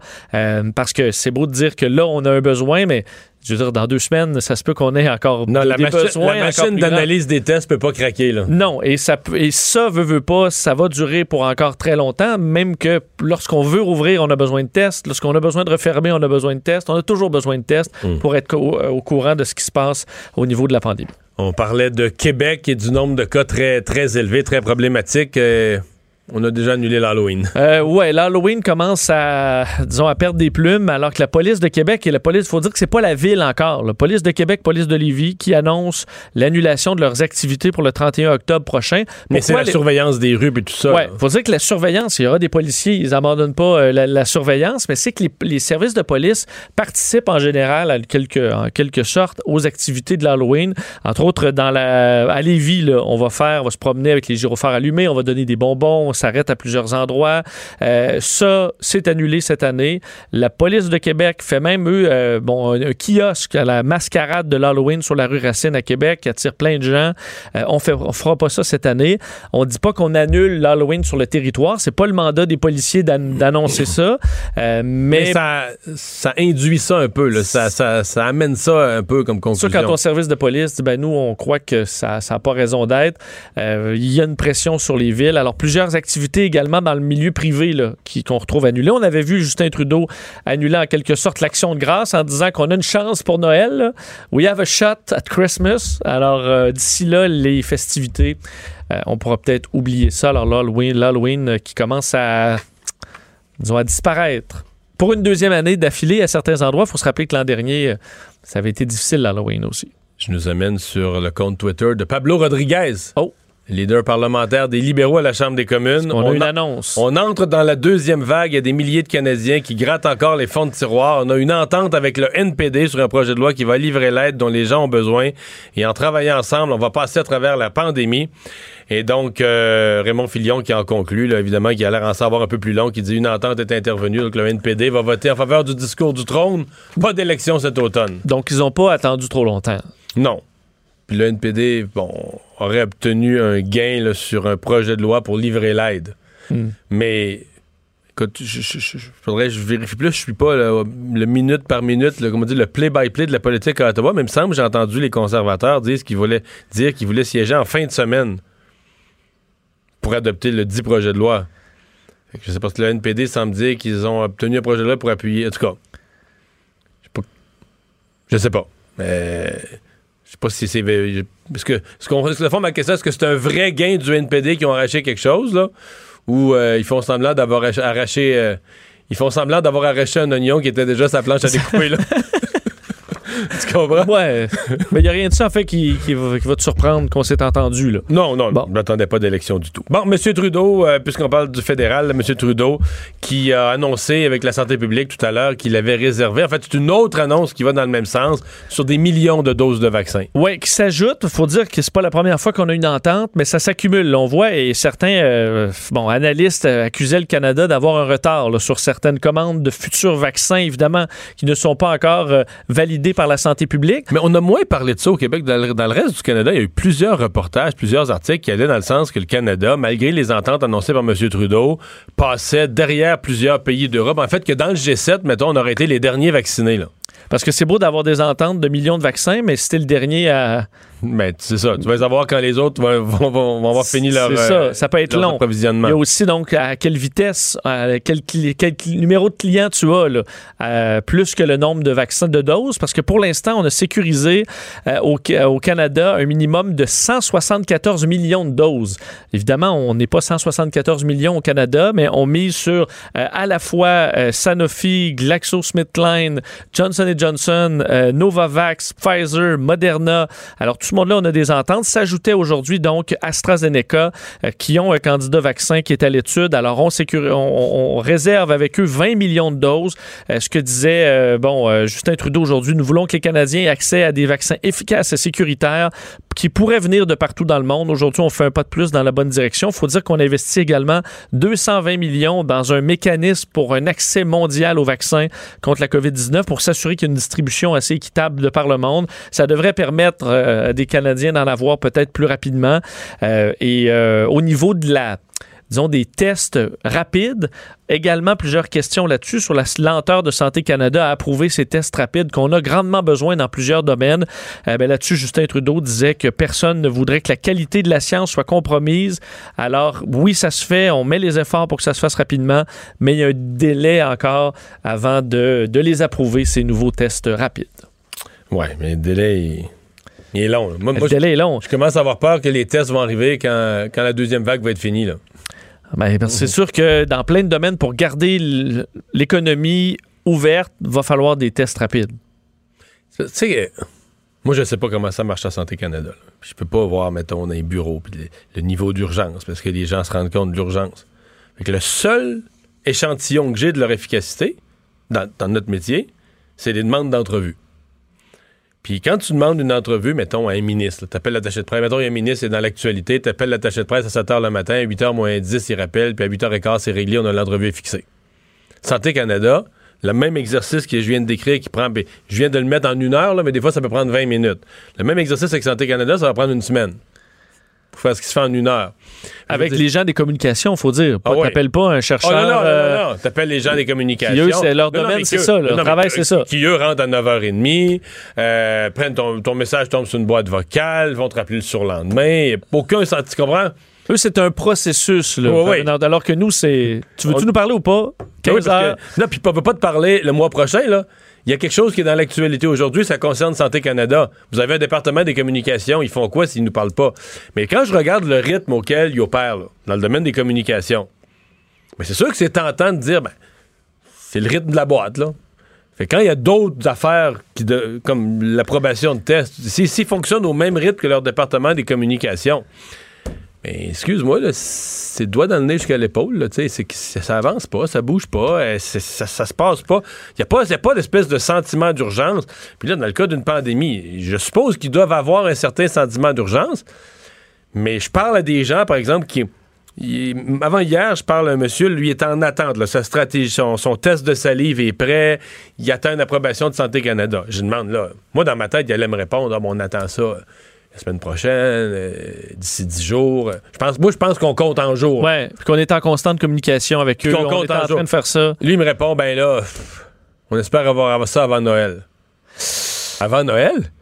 Parce que Noël, la deuxième vague va peut-être être toute finie. C'est ça qui m'a fait dire, mon premier réflexe, OK, les, les canons vont être prêts quand la guerre va être finie. Bon. Ben, c'est ça. Ben, c'est ça. Parce qu'on On, veut- on on se veut- trompe- on se trompe sûrement, là. Parce qu'on veut qu'il, euh, qu'évidemment que la sécurité prime, mais qu'on peut assurer une sécurité avec un rythme, disons, ad- adéquat. Bon, euh, l'OMS qui est assez pessimiste, c'est toujours des projections, puis ça m'énerve toujours un peu. En même temps, il faut les faire, ces, ces- ces projections. Donc, l'OMS qui est assez pessimiste là, sur le nombre de, de nouveaux morts. euh, Oui, parce que la semaine prochaine, on devrait atteindre le premier million de morts officiels de la COVID-19. En fait, on est à 984 000 selon euh, euh, le, bon, le, le- le bilan le plus euh, re- respecté, disons. Là. Et euh, on est entre 984 et 990 000 morts. Alors, la semaine on est à- prochaine... hier, je pense qu'il y en avait 6 000 dans le monde. C'est ça. Alors, en début de semaine prochaine, si c'est pas ce week-end, on, va, on va donc passer Un million de morts. un million de morts.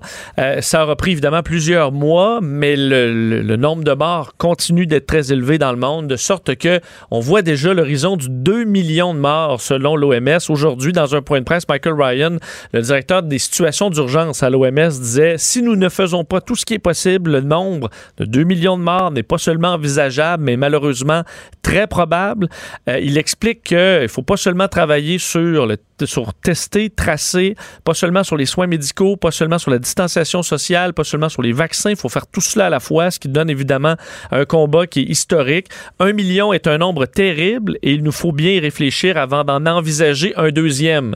Euh, et malheureusement, c'est cette Mais, tendance euh, qui se pointe à l'horizon. Mais tu sais, je, je regardais là, sur les, justement, les, les sites qui font les compilations de- des chiffres. D'abord, les États-Unis, ça lâche pas. Hein.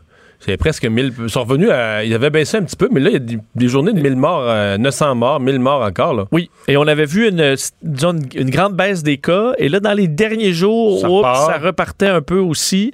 Euh, donc, cette baisse-là attendue du nombre de décès, euh, Mais le docteur vraiment le- se, se- ouais. se- se formalise mais, mais pas. ce que j'allais dire, c'est que sur Terre, tu sais, nous, là, on regarde ça d'un point de vue québécois ou canadien, là, tu sais. Première vague, là, ça a baissé cet été, deuxième vague. Mais quand tu regardes ça à l'échelle mondiale, tu sais, ça baisse dans un pays, ça remonte, donné, ça remontait en- pendant que ça baissait en Amérique du Nord, ça remontait en Amérique du Sud. Mais quand tu regardes ça à l'échelle mondiale, là, ça se maintient. Que ça a monté, là, mettons, le mars, à- février, mars, avril, ça a monté. Ça a peut-être atteint un sommet mm, avril-mai, mais là, ça se maintient. Je veux dire, il n'y a, a même pas de vague. là. On se maintient à 5-6 000 morts euh, tous les jours. Oui. Et dans le pas, pas des- toujours les mêmes pays d'où ils viennent, là. Mais même chose pour le nombre de nouveaux cas. Oui, parce que le cas, le- le- au niveau des cas, là, même qu'il est toujours en légère montée, encore en date d'aujourd'hui, on est encore beaucoup plus haut qu'en mars-avril par jour. On se souvient, à un moment donné, je me souviens qu'on était les deux Parce que ensemble. nous, on pense ça pour nous, là, mais à l'échelle mondiale. Je me souviens qu'on était saisis là, à un moment donné parce qu'on était à 100 000 cas par jour. Euh, ça, c'était au mois de mai. Et là, on est à 300 000 cas par jour euh, dans le monde. Évidemment, ça varie selon les journaux de 250 000 et 300 000 cas par jour. Au niveau des morts, c'est beaucoup plus stable. On a eu une baisse. Là, ça recommence à monter un peu. C'est toujours entre c'était 6 000 cas, je pense. Que ça. toujours entre 3 000 et presque 7 000 décès là, par jour et il n'y a pas de baisse encore là euh, très importante. C'est l'Inde, entre autres, qui a vu son bilan augmenter beaucoup. L'Argentine aussi. Euh, L'Argentine qui a beaucoup de cas, mais là, ils sont à 3, 4, 500 morts par jour. L'Argentine, euh. Donc, euh, le Mexique, donc effectivement, en Amérique, euh, l'Amérique est, est fortement touchée, mais en France, tu vois, aujourd'hui, 15, presque 16 000 nouveaux cas. Ça me paraît être un, un record. Euh, donc, le vendredi, c'est toujours pas mal leur pire journée, avec donc plus presque 16 000 nouveaux cas. Alors, une situation qui est encore très difficile. Effectivement, aux États-Unis, la tendance semble être à la hausse à nouveau. TikTok avait eu une première fois un délai. Oui, là, euh, ben, il y en a. En fait, on dit ça, il y en aura peut-être un nouveau parce qu'on dirait qu'à chaque fois que TikTok est supposé fermer. minuit moins une. euh, pour ouais, l'instant, c'est pas de nouveau délai. non, parce que la semaine dernière, donc, c'était supposé euh, être. euh, Puis quand on dit fermeture, l'application fonctionne encore, c'est qu'on interdit le téléchargement de l'application. Alors, on interdit que l'application se retrouve, par exemple, sur le Apple Store euh, pour pouvoir Donc, télécharger. si tu l'as pas déjà, tu peux plus. Tu peux plus la télécharger. Mais Si, si tu l'as tu- encore, tu peux l'utiliser pour ce qui est de TikTok jusqu'au début novembre. Euh, parce qu'il y a une deuxième date là, où vraiment ça devient interdit euh, d'utiliser l'application. comment ils vont faire ça? Ils vont. Ben, en fait, c'est que là, ça devient interdit même pour des compagnies de, De le diffuser. diffuser. Euh, c'est un peu plus technique, mais pour la première étape, c'est d'interdire son téléchargement sur les plateformes, interdire aussi de pouvoir mettre à jour l'application. Euh, on sait que la semaine dernière, ça devait être le dimanche. Finalement, ça avait été reporté d'une semaine parce que Donald Trump avait donné son accord à un projet d'entente entre TikTok, Oracle et également Walmart. Donc Oracle qui est un géant dans le monde Mais qui technologique. voulait racheter TikTok. Qui voulait racheter. En fait, il faut dire TikTok, la compagnie ByteDance là, qui est derrière TikTok, a déjà 40 c'est déjà 40% des intérêts américains. Donc, tu n'as pas besoin d'avoir beaucoup plus de parts pour que ça devienne une majorité américaine. Donc, on disait que euh, Oracle et Walmart auraient pu prendre euh, chacun entre un 7 et 12, 13% Et comme ça, la compagnie aurait pu devenir en quelque sorte euh, américaine. Donc, on avait reporté tout ça d'une semaine. Là, c'est encore dimanche. Hier, un juge américain qui a donné 24 heures au gouvernement s'il voulait repousser cet ultimatum. L'administration Trump a décidé de ne pas changer d'avis selon un document qui a été adressé à la justice. Entend appliquer le décret présidentiel euh, qui a été signé cet été. Alors, à partir de dimanche 23h59, les utilisateurs actuels qui pourront continuer à utiliser l'application, mais les autres qui ne pourront plus la télécharger, à moins qu'un juge intervienne ce week-end euh, ou que, bon, on donne euh, un autre délai, une interdiction. Je te le disais, c'est novembre, c'est le 12 novembre, l'interdiction complète des activités de l'application. À mon avis, on va trouver une porte de sortie. Je pense que tout le monde souhaite que ça se règle, surtout les jeunes qui. Les jeunes de 14 à utilisent 15 ans. TikTok grandement, oui. Merci, Vincent. Culture et société. À ceux qui ont truqué les jeux qu'ils veulent qu'on joue.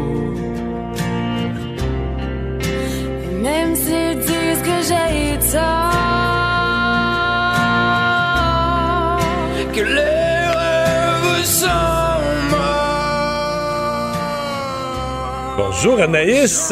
Salut! Mais qu'est-ce qu'on entend?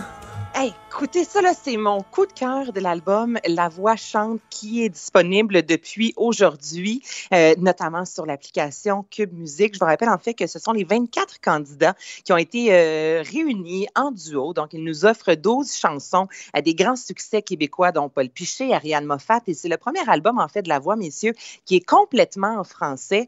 Et ce qu'on vient d'entendre, c'est une reprise de France d'amour. Je n'irai pas ailleurs, mais on est complètement ailleurs, justement, au niveau sonore, avec le grain de voix, notamment de Gabriel Forêt dans l'équipe de Garou et de Michaela Cahill, qui a remporté la semaine dernière le champ de bataille dans l'équipe de Marc Dupré. Donc, c'est l'album que vous pouvez vous procurer dès maintenant et c'est aujourd'hui aussi que les auditions débutaient.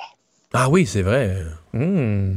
Euh, un dossier qui m'intéresse, Anaïs, Tom Hanks, parce qu'un des films cultes pour moi, c'est Forrest Gump. Et euh, il y a une scène là-dedans qui a été payée par Tom Hanks lui-même.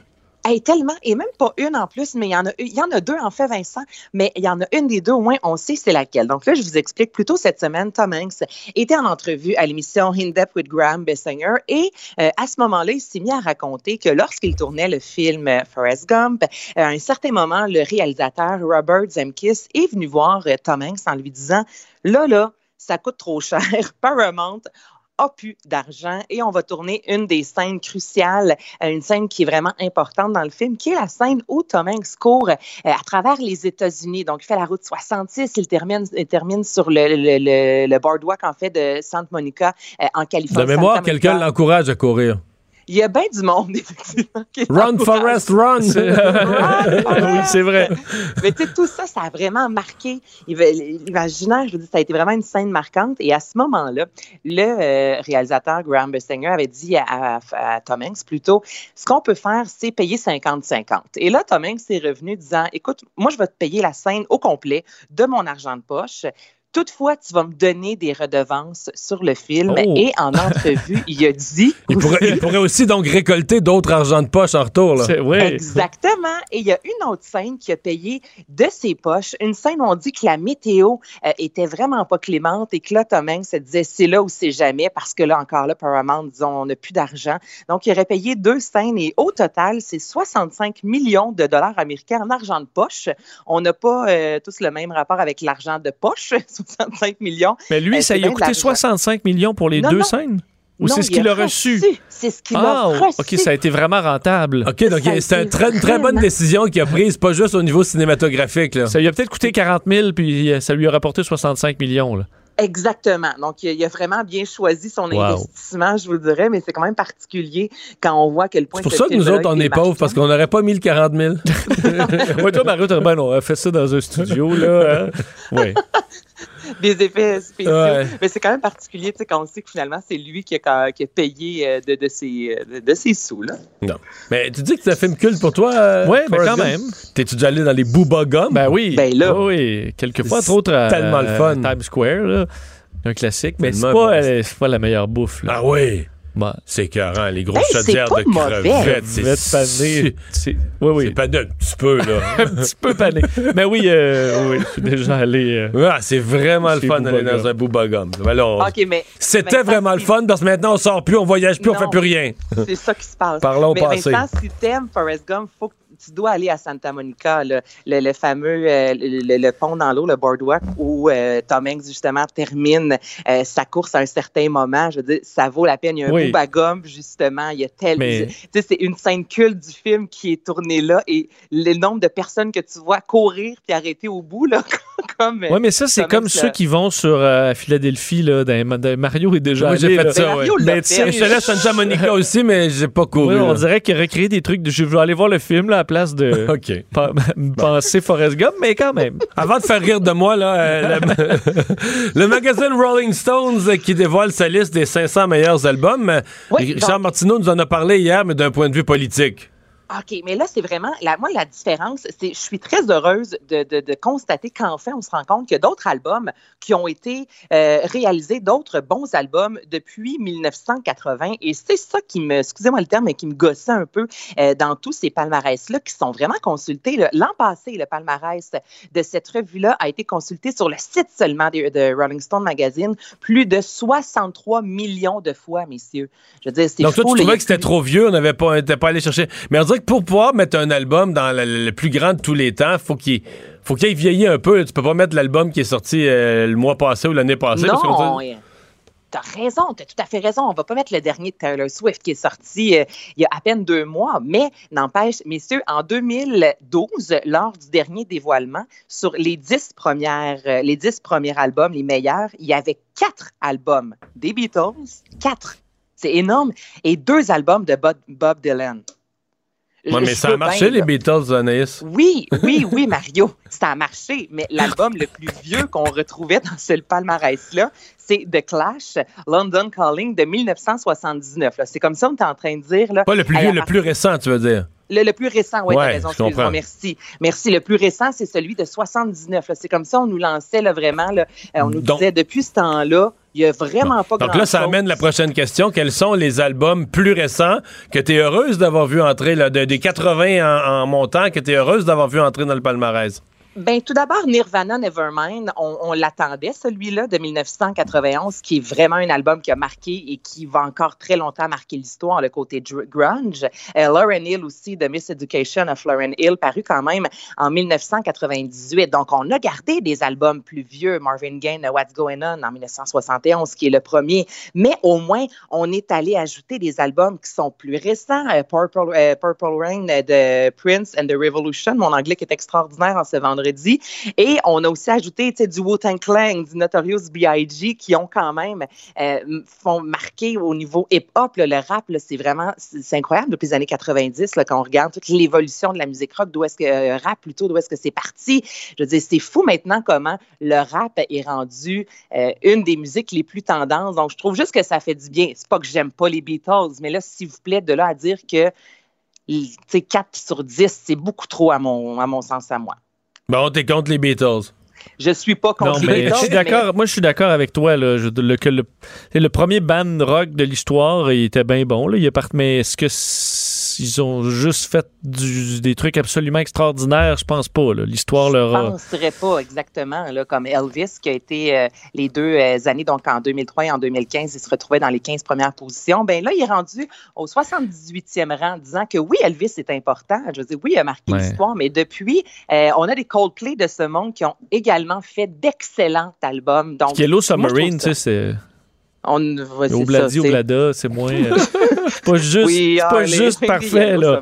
C'est ça. Pas la meilleure chanson de l'histoire. Euh, Anaïs a un lancement virtuel euh, à ne pas manquer en fin de semaine. Ben ah oui, si vous aimez euh, le festival La chanson de Granby, je vous en parle parce que euh, on lance ce week-end et de façon virtuelle parce que là, d'autant plus avec la nouvelle qu'on a eue euh, aujourd'hui, on s'entend que les rassemblements, on oublie ça. Alors, c'est jamais trop tôt, volume 7. Alors là, on découvre, c'est Andréane Amalette qui va animer cette présentation-là et ce sont les 24 jeunes qu'on a pu suivre tout au long de la compétition qui lancent cet album-là et on va voir comment ils ont enregistré l'album, les dessous. Donc, si vous aimez le festival de la chanson de Granby, si vos enfants tripent sur la musique, au même titre qu'on parlait cette semaine, messieurs, euh, de Star Academy avec le laboratoire, avec Ariane Moffat, on aime ça aussi voir comment les artistes euh, travaillent en studio, comment euh, au niveau du rythme, au niveau de l'écriture. Ben, c'est ce que vous allez découvrir samedi soir. C'est sur la page Facebook du Festival de la chanson de Granby. Donc, c'est, je pense, un beau rendez-vous à écouter en famille à 19h30. Merci beaucoup, Anaïs, et bonne fin de semaine. Bonne fin de semaine à vous aussi. Bye bye. Mario Dumont et Vincent Dessureau. Inséparables comme les aiguilles d'une montre. Cube, Radio. Le, le commentaire de Richard Martineau. Des commentaires pas comme les autres. Hey Richard, bonjour. Tu veux nous parler du procès de Mme Normando? Euh, Ben oui, ben écoute, c'est fait quel gâchis. Quel gâchis, quel gâchis. Ça a traîné pendant quatre ans. Elle, je peux comprendre Mme Normando qui dit à un moment donné, là, tu sais, faut, euh, elle voulait être, elle voulait avoir un procès rapidement pour tourner la page. Bon, ça a traîné. Puis là, finalement, l'UPAC, là, il y a eu Vaillancourt puis il y a eu Terrebonne. Non? Laval, Terrebonne, mais tu sais, quand même, le tout, il y avait, il y avait une enquête sur Marc Bibot, ça n'a rien donné. Mâchuré, on ne sait pas ce qui se passe avec ça. Euh, là, euh, ça, ça vient de tomber à l'eau. Ça a coûté plusieurs millions de dollars, cette enquête-là, là, sur euh, Mme Normando et ses cinq co-accusés. Ah, plusieurs millions, c'est sûr. Hey. Que je pense que c'est 40 millions de dollars. C'est le chiffre que j'ai entendu aujourd'hui, moi. Hmm. Je sais pas si c'est ça, mais tu sais, quand même, quel gâchis. Ouais. Vraiment, là. Est-ce Puis, qu'on euh, avait, est-ce qu'on avait la matière? Elle, elle est vraiment affirmative, puis elle n'hésite pas même à, comment dire, à aborder de fond les sujets, de quoi elle était accusée, en disant il n'y avait pas de preuves contre moi, j'ai jamais Écoute, fait ça. Elle, elle, elle, elle semblait déçue, soulagée, mais en même temps, elle dit, ben, c'est pas de la façon dont j'aurais aimé que ça se règle. C'est certain que je suis contente que ça soit réglé, mais j'aurais aimé aller en procès et pouvoir m'expliquer. Elle était convaincue. Tu sais, il y, a une- il y a une défense de Mme Normando. Il y a des gens qui disent, ben ouais, mais était pas toute seule, c'est elle qu'on a jeté sur les roues de l'autobus, elle était pas toute seule. C'est certain que les autres, il y a d'autres ministres aussi euh, qui trempaient là-dedans. Je comprends, mais c'est pas une défense, tu sais. Tonia Curso, il était pas tout seul comme euh, entrepreneur de construction, à tremper dans la magouille, lui non plus, tu sais. Il- C'était ça à table, puis on dit c'est ça les règles du jeu, mais tu sais, c'est contre lui qu'on avait des preuves. Mais il y a l'UPAC, lui qu'on puis avait des preuves. il y a- l'UPAC, puis il y a la justice aussi, parce que quelque part, il y a un échec là-dedans de la, la justice, les délais, l'incapacité de, conduire le procès, etc. Euh, ça aussi, là. Ben écoute, le, le procès Shark, l'opération Shark, qui était des années, des années, ça a coûté aussi des millions de dollars, puis ils ont tous été relâchés. Tous été relâchés. Le gars qui a tué sa femme, le, le, le, le- je Ouais, dont le nom est impossible à prononcer, c'est ça. Exactement. là. Le nom est impossible à prononcer, mais lui aussi s'en est sorti, tu sais. À un moment donné, ça aide pas vraiment, ça, euh, le, le- le cynisme de la population envers nos institutions. Ça marche pas, le système de justice. Il y a un de gros problème. Vraiment, là. Et Hmm. euh, de voir que ça finit comme ça en eau de boudin, puis le bilan qu'on a à faire de l'UPAC, là, ce soit pas un bilan très, très reluisant. Qu'est-ce que tu penses? euh, parce que le public disait ça. Ben non, pas le public, une partie du public, je devrais dire, euh, Richard, disait ça. Puis là, Nathalie Normando dit, ben, je dit, au début, je disais pas ça. Je trouvais que ça n'avait pas d'allure. Puis j'ai fini par me rallier à cette thèse-là, la thèse de l'agneau sacrifié. Parce que dans le fond, on a dit mille et une choses sur le Parti libéral, sur ses, ses, ses 13, ans, 14, 15 années de pouvoir, etc. mais la seule libérale qui est accusée de quelque chose, c'était Nathalie Normando, puis là, elle n'aura pas son procès, mais est-ce que quelqu'un a essayé à un certain moment de faire payer Nathalie Normando pour l'ensemble? Ben peut-être, peut-être que c'est contre elle qu'on avait des preuves. tu sais, Peut-être que c'est elle, Ouais. effectivement, euh, tu sais, que tu sais, ça arrive. Je reviens à Tony Accurso, là, tu sais. C'est certain qu'il y a d'autres constructeurs qui ont fait la même affaire, qui ont donné de l'argent. On a vu à Terrebonne, là, 21 000 pour avoir un contrat de construction de Mais là, il y a de- accusation dans ce cas-là, à Terrebonne. Oui, accusation et tout ça. Mais tu sais, bon, c'est c'est c'est sur Accurso, contre Accurso qu'on avait des preuves. Tu sais, là, soudainement, c'est contre euh, Madame Normando parce que j'imagine qu'on avait. Mais elle a dit on n'avait avait pas de preuves. Non, mais elle a dit, eh, contre non, moi, mais pour aller pas- en procès, Ouais. j'imagine si le DPCP a pu aller déposer des accusations, c'est parce qu'il y avait, il y avait quand même quelque chose de solide. Je sais pas qu'il y avait des preuves pour la condamner, mais il y avait quand même assez- Hmm. un dossier suffisamment solide pour se rendre en procès. Mais tu sais, c'est certain que Monsieur, Monsieur Charret, ben, il y a bien des gens aussi qui ont des soupçons sur M. Charret, mais tu sais, le, le gars, c'est un fin renard. Là. Il y a- il y a- on n'a pas de preuves, il n'y a rien d'écrit, il n'y a rien de. Il n'y a pas d'écoute, euh, quoi que ce soit. Peut-être que contre euh, l'équipe de Mme Normando, on en avait Hmm. plus sur elle que sur les autres. Mais tu sais, c'est vrai que il y a bien des gens qui disent pourquoi elle et pourquoi pas les autres. Tu nous parles, Richard, de la web série de François Legault? C'est quoi cette affaire-là? Mais c'est quoi Mais là, cette ça n'aura pas lieu, là. Non, ça n'aura pas lieu, mais c'était trois, en trois épisodes, trois jeudis d'affilée à partir du jeudi 1er octobre. Donc, trois jeudis. François Legault qui se livre sur la pandémie. Et là, on a, on a, on a annoncé ça comme l'homme politique préféré des Québécois se confie librement sur la pandémie, la relance, le présent et l'avenir. C'est comme des entrevues intimistes qu'on remettait sur Ben, YouTube. Ben, c'est- justement, y a-tu besoin, il y a déjà, là, y a un taux de popularité très, très, très fort. On sait que, bon, ça a baissé un peu, le taux de, de- confiance de la population a glissé de 6% ce qui est tout à fait normal en début de deuxième vague. Mais, mais, en quoi il y avait besoin de ça? Je trouve que ça va bien. Pour M. Legault, là, ça fait desperate beaucoup. Là. On l'entend ce genre d'affaires-là. Ben oui, puis on l'entend beaucoup. puis ce genre d'affaires-là, tu fais ça quand vraiment là, ça va pas très bien, puis tu te poses des questions et tout ça. Mais là, de, de, de- de- d'avoir cette idée-là folichonne, on dit on le remet parce que là, c'est, pas à propos avec la deuxième vague et tout. Mais c'est quand même- même que l'idée, le- le- de départ qu'on a fait ça est une idée très étrange, tu trouves pas? Mais je trouve que c'est à haut risque. Mais pourquoi, là, il Mais c'est à la avoir- mode. C'est à la mode. Euh, tout le monde fait ça. Ren O'Toole. A présentement à des capsules. D'ailleurs, c'est malheureux, il est fait pas en français. Je n'ai regardé une il y a deux, trois jours en anglais où il raconte euh, sa jeunesse. Euh, lui, sa mère est morte à 9 ans, là. Puis il raconte sa jeunesse, que la mort de sa mère a signifié. euh, Oui, mais Aaron O'Toole, Aaron O'Toole, ben, il il est pas connu de beaucoup, beaucoup, beaucoup de gens, puis il commence, là, tu sais, là, comme il Non, le nouveau je chef. comprends. Mais juste à la molle, l'autre, il est quoi, là? Il, il est à 80% de popularité, je sais pas qu'est-ce qu'il va avoir en 85. Ouais, mais- 90, déjà, il y a des gens qui se posent des questions en disant, là, écoute, il y a quasiment plus de démocratie au Québec tellement, là, y a- on est tous derrière François Legault, ça n'a pas d'allure, là, qu'à un moment donné, Hmm. que ça peut être même dangereux pour la démocratie. Puis là, il fait trois capsules pour avoir quoi? Aller chercher les, Mais les être sur le 10% web. récalcitrants. Mais être sur le web, c'est plus jeune. En même temps, est-ce que les jeunes vont écouter une longue capsule euh, d'entrevue intimiste avec le premier ministre? C'est pas sûr. de, de- de papa François Legault qui Hmm. se confie sur l'avenir. C'est très étrange. Je trouve, on dirait qu'il y a quoi. Mais c'était Euh, une parle- initiative. Là, je te, je te ramène sur le fonctionnement des partis politiques. C'est une initiative. C'était la CAQ là, qui, qui, qui Mhm. mettait ça de l'avant.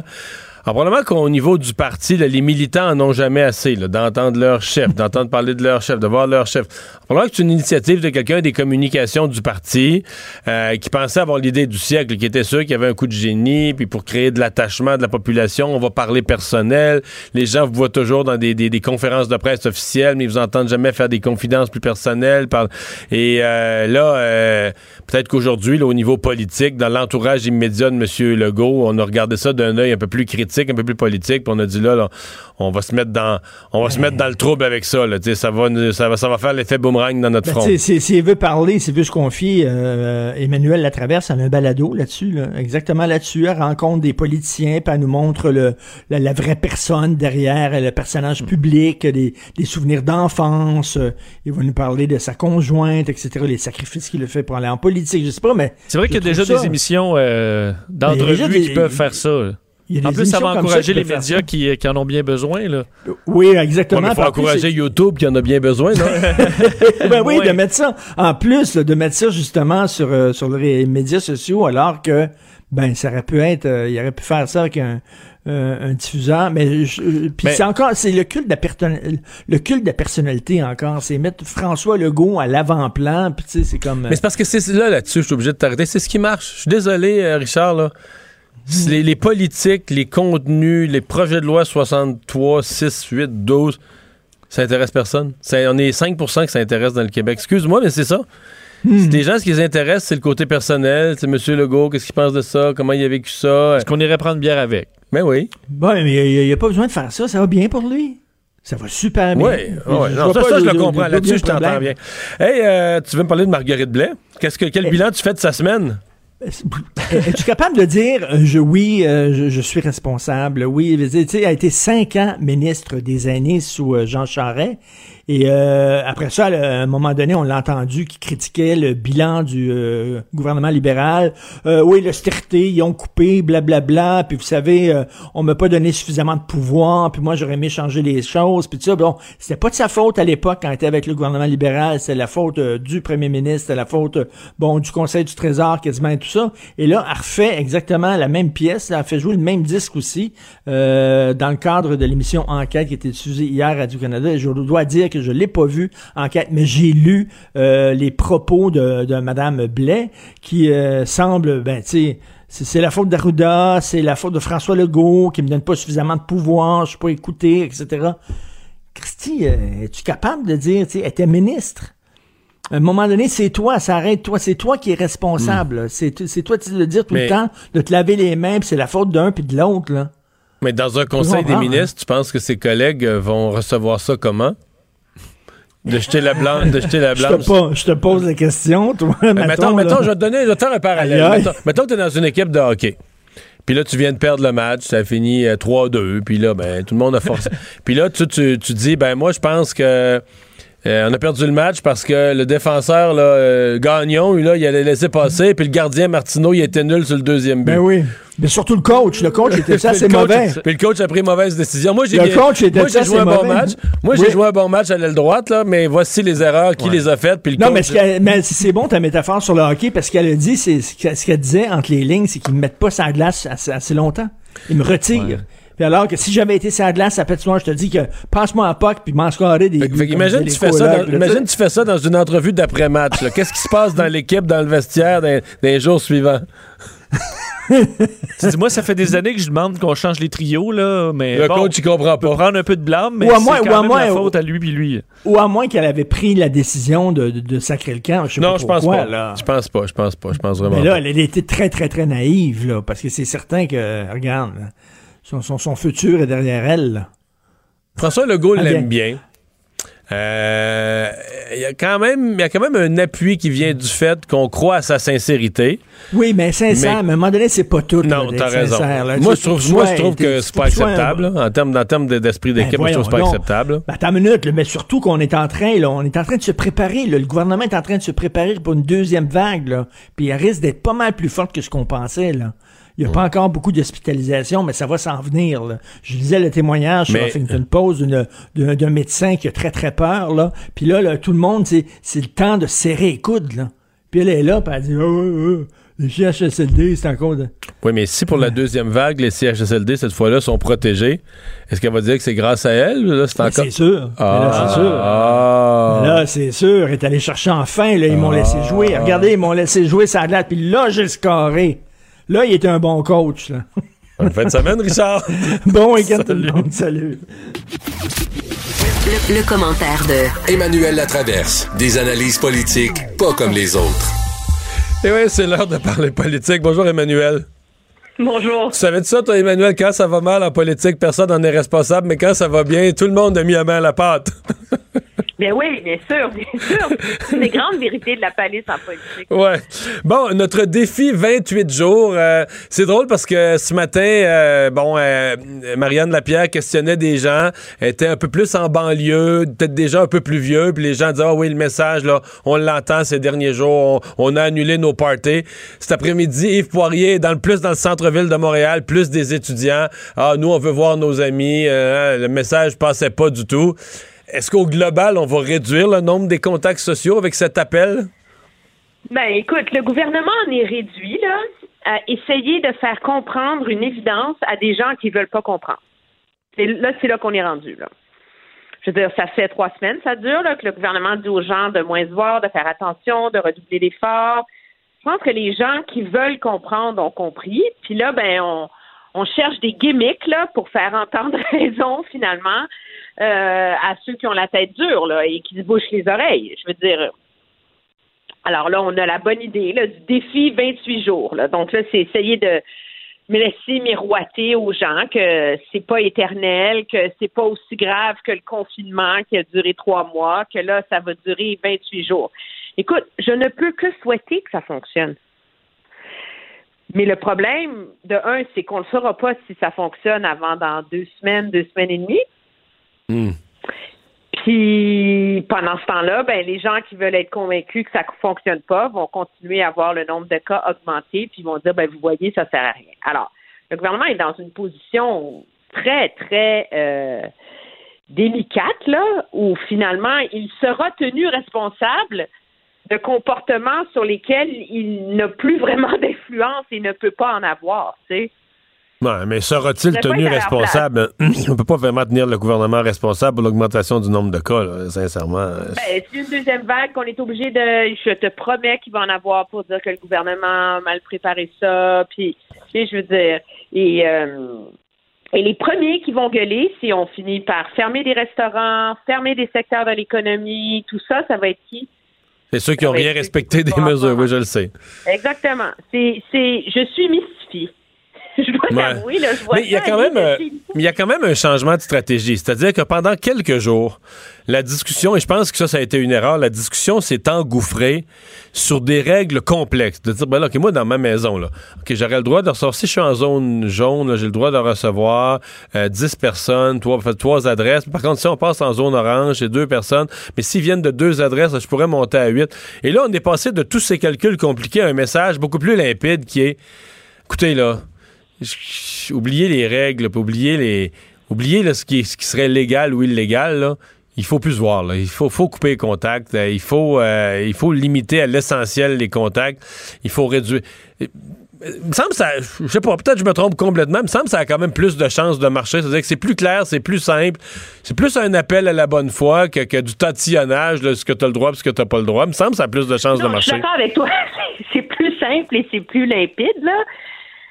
Mais le fond du message a toujours été. Je pense que le, le gouvernement est comme coincé en deux deux désirs et deux objectifs euh, qui finissent par être contradictoires. Le premier, c'est de dire, le premier il est clair si on veut pas confiner, mais on veut que le monde fasse plus attention. OK? Alors, ça, c'est la base de où on s'en va. En même temps, le gouvernement, ça serait tellement simple de dire au monde, on interdit les rassemblements privés. Tu sais?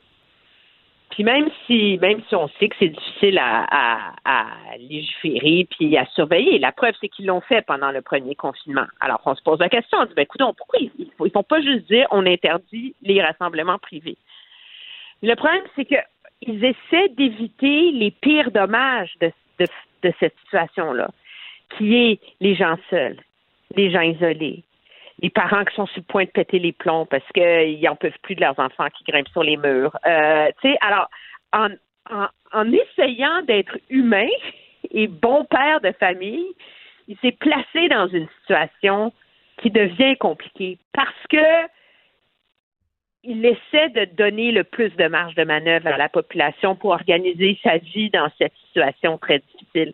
Et c'est ça, moi, je pense, qui est particulièrement litigieux. On, peut donc lui reprocher de, manquer de, clarté, mais on peut pas lui reprocher euh, sa bienveillance dans cette approche-là, tu sais. Ouais. Mais, tu sais, nous, on a, le on a nez collé sur la vitre là, de ce qui se vit au Québec. À peu près, tous les gouvernements du monde sont pognés avec la même chose. Leurs pays ont été confinés. Là, on veut plus trop confiner.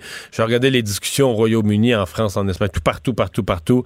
On est pris dans le même genre de dilemme. On est pris dans le même genre de de, de, de- de compromis entre le- le- laisser les gens vivre un peu, la deuxième vague qui frappe. Le Québec est vraiment pas isolé. Ce qu'on a comme discussion, comme réflexion, comme hésitation ici, c'est partout pareil. Oui, c'est ça. Alors moi, je, trouve que c'est un peu facile là, de, de s'acharner sur une mauvaise communication du gouvernement, etc. Regarde, euh, je veux dire, la Colombie-Britannique qui a été le sublime modèle de quoi faire, euh, c'est pour pas qu'il y ait de cas. de- Puis là, je parle pas seulement des personnes des personnes âgées, là, tu sais, là, euh, qu'il y a une directrice de la santé publique qui est humaine, qui fait pas de show de tartelette portugaise, tu sais, c'est comme le modèle, tout le monde veut elle, là. Mais elle réussit pas plus là, en ce moment. Là. Non, c'est la ça. courbe, en vérité, en, en, en Colombie-Britannique, il y a moins de cas a priori, mais la courbe est, est plus inquiétante encore. Alors, je pense que, écoute, on ne peut que se croiser les bras et espérer qu'il y a assez de gens qui vont comprendre le message pour permettre d'aplanir la courbe. Mais moi, j'aime bien l'idée du défi 28 jours. Moi, ça me donne tu sais, moi, je suis la première à avoir annulé mes soupers, puis à avoir. Mais euh, ça, te donne une perspective dans le temps. là. mais ça me donne une perspective. Je suis capable d'appeler ma tante puis dire hey, mamie, on se verra pas euh, en fin de semaine, mais dans 28 jours, si c'est bon, je vais venir. Tu sais, c'est comme ça donne du courage. Ouais. C'est comme se mettre au régime. C'est comme euh, Ouais, OK. Hey, il nous reste une minute et demie pour parler de M. Trudeau qui, qui doit euh, se défendre constamment là, ces jours-ci de, de ces nouvelles euh, ingérences dans les compétences des, des provinces. Mais écoute, il y a eu du front tout autour de la tête hier, quand même, là. Moi, ça fait longtemps que je couvre la politique, mais je suis presque tombée en bas de ma chaise. Alors, c'est justifié que le gouvernement impose une stratégie nationale sur euh, des normes sur les CHSLD parce que c'est le prix à payer pour sa générosité d'avoir envoyé l'armée dans nos CHSLD. Alors, parce que lui, comme premier ministre, a joué son rôle et a fait ce qu'il fallait faire, ben maintenant, c'est la preuve qu'il a le droit de dire aux provinces comment gérer leur CHSLD. Je veux dire, c'est, absolument aberrant. Et là, aujourd'hui, la logique, c'était que il faut permettre aux Canadiens de ne pas être inquiets de comment leurs aînés vont être traités s'ils déménagent d'une province à l'autre. Non, mais ça, on l'a déjà entendu, celle-là. là. D'assurer des services équivalents pour les gens qui se déplacent d'une province à l'autre, c'est le prétexte des. Mais la morale de l'histoire, moi, je commence à me demander si le Parti libéral n'a pas fait un X sur certaines circonscriptions. Il n'a pas fait un X sur l'idée de reconquérir certaines circonscriptions au Québec, parce que ça, c'est un message qui passe très bien au Canada, au, au Canada anglais, où on en a rien à serrer des juridictions fédérales, provinciales en général, quoi qu'en disent les premiers ministres provinciaux. Mais c'est le genre de, discours qui ne passe pas au, Québec. Et donc, soit M. Trudeau n'écoute pas du tout ses ministres québécois ou la stratégie en vue de la prochaine élection vient de se préciser et elle passe certainement pas par des gains aussi importants qu'on aurait pensé au Québec. Ah, Pablo Rodriguez me défendait ça en disant hier les personnes âgées pour nous ne sont pas des juridictions, mais des humains. C'est un slogan. Ah ben oui, mais là, dans ce cas-là, tout est possible, hein? Je veux Non, dire, ouais. alors on, on, on abolit la Constitution, puis je veux dire, les enfants non plus sont pas gérés des juridictions, puis Ouais. Fait qu'on abolit la Constitution. puis on- ça sert plus à rien là d'avoir des juridictions fédérales et provinciales. Là. Ouais. Hey, merci Emmanuel.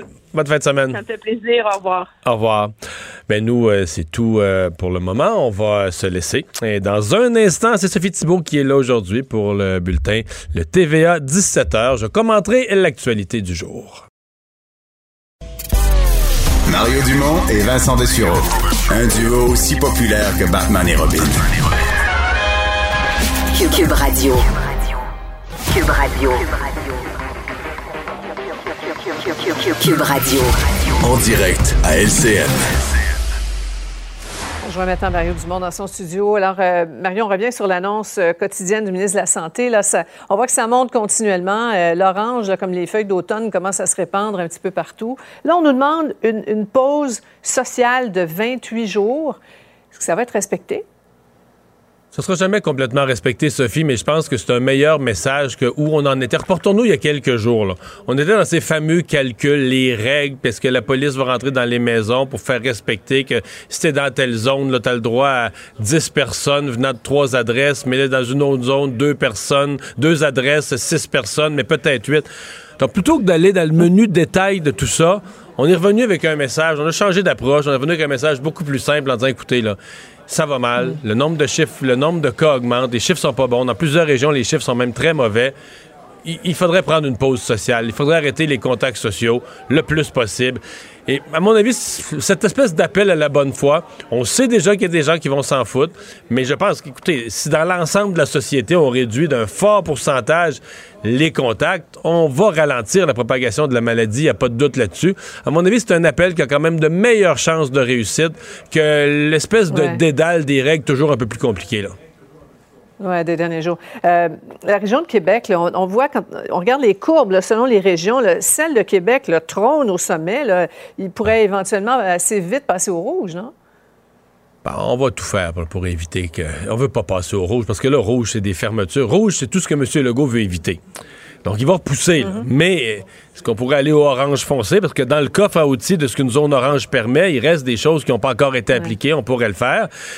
Bon, ce qui, sauve, par exemple, Québec, les chiffres sont tellement mauvais, il y aurait le nombre de cas pour passer en zone rouge.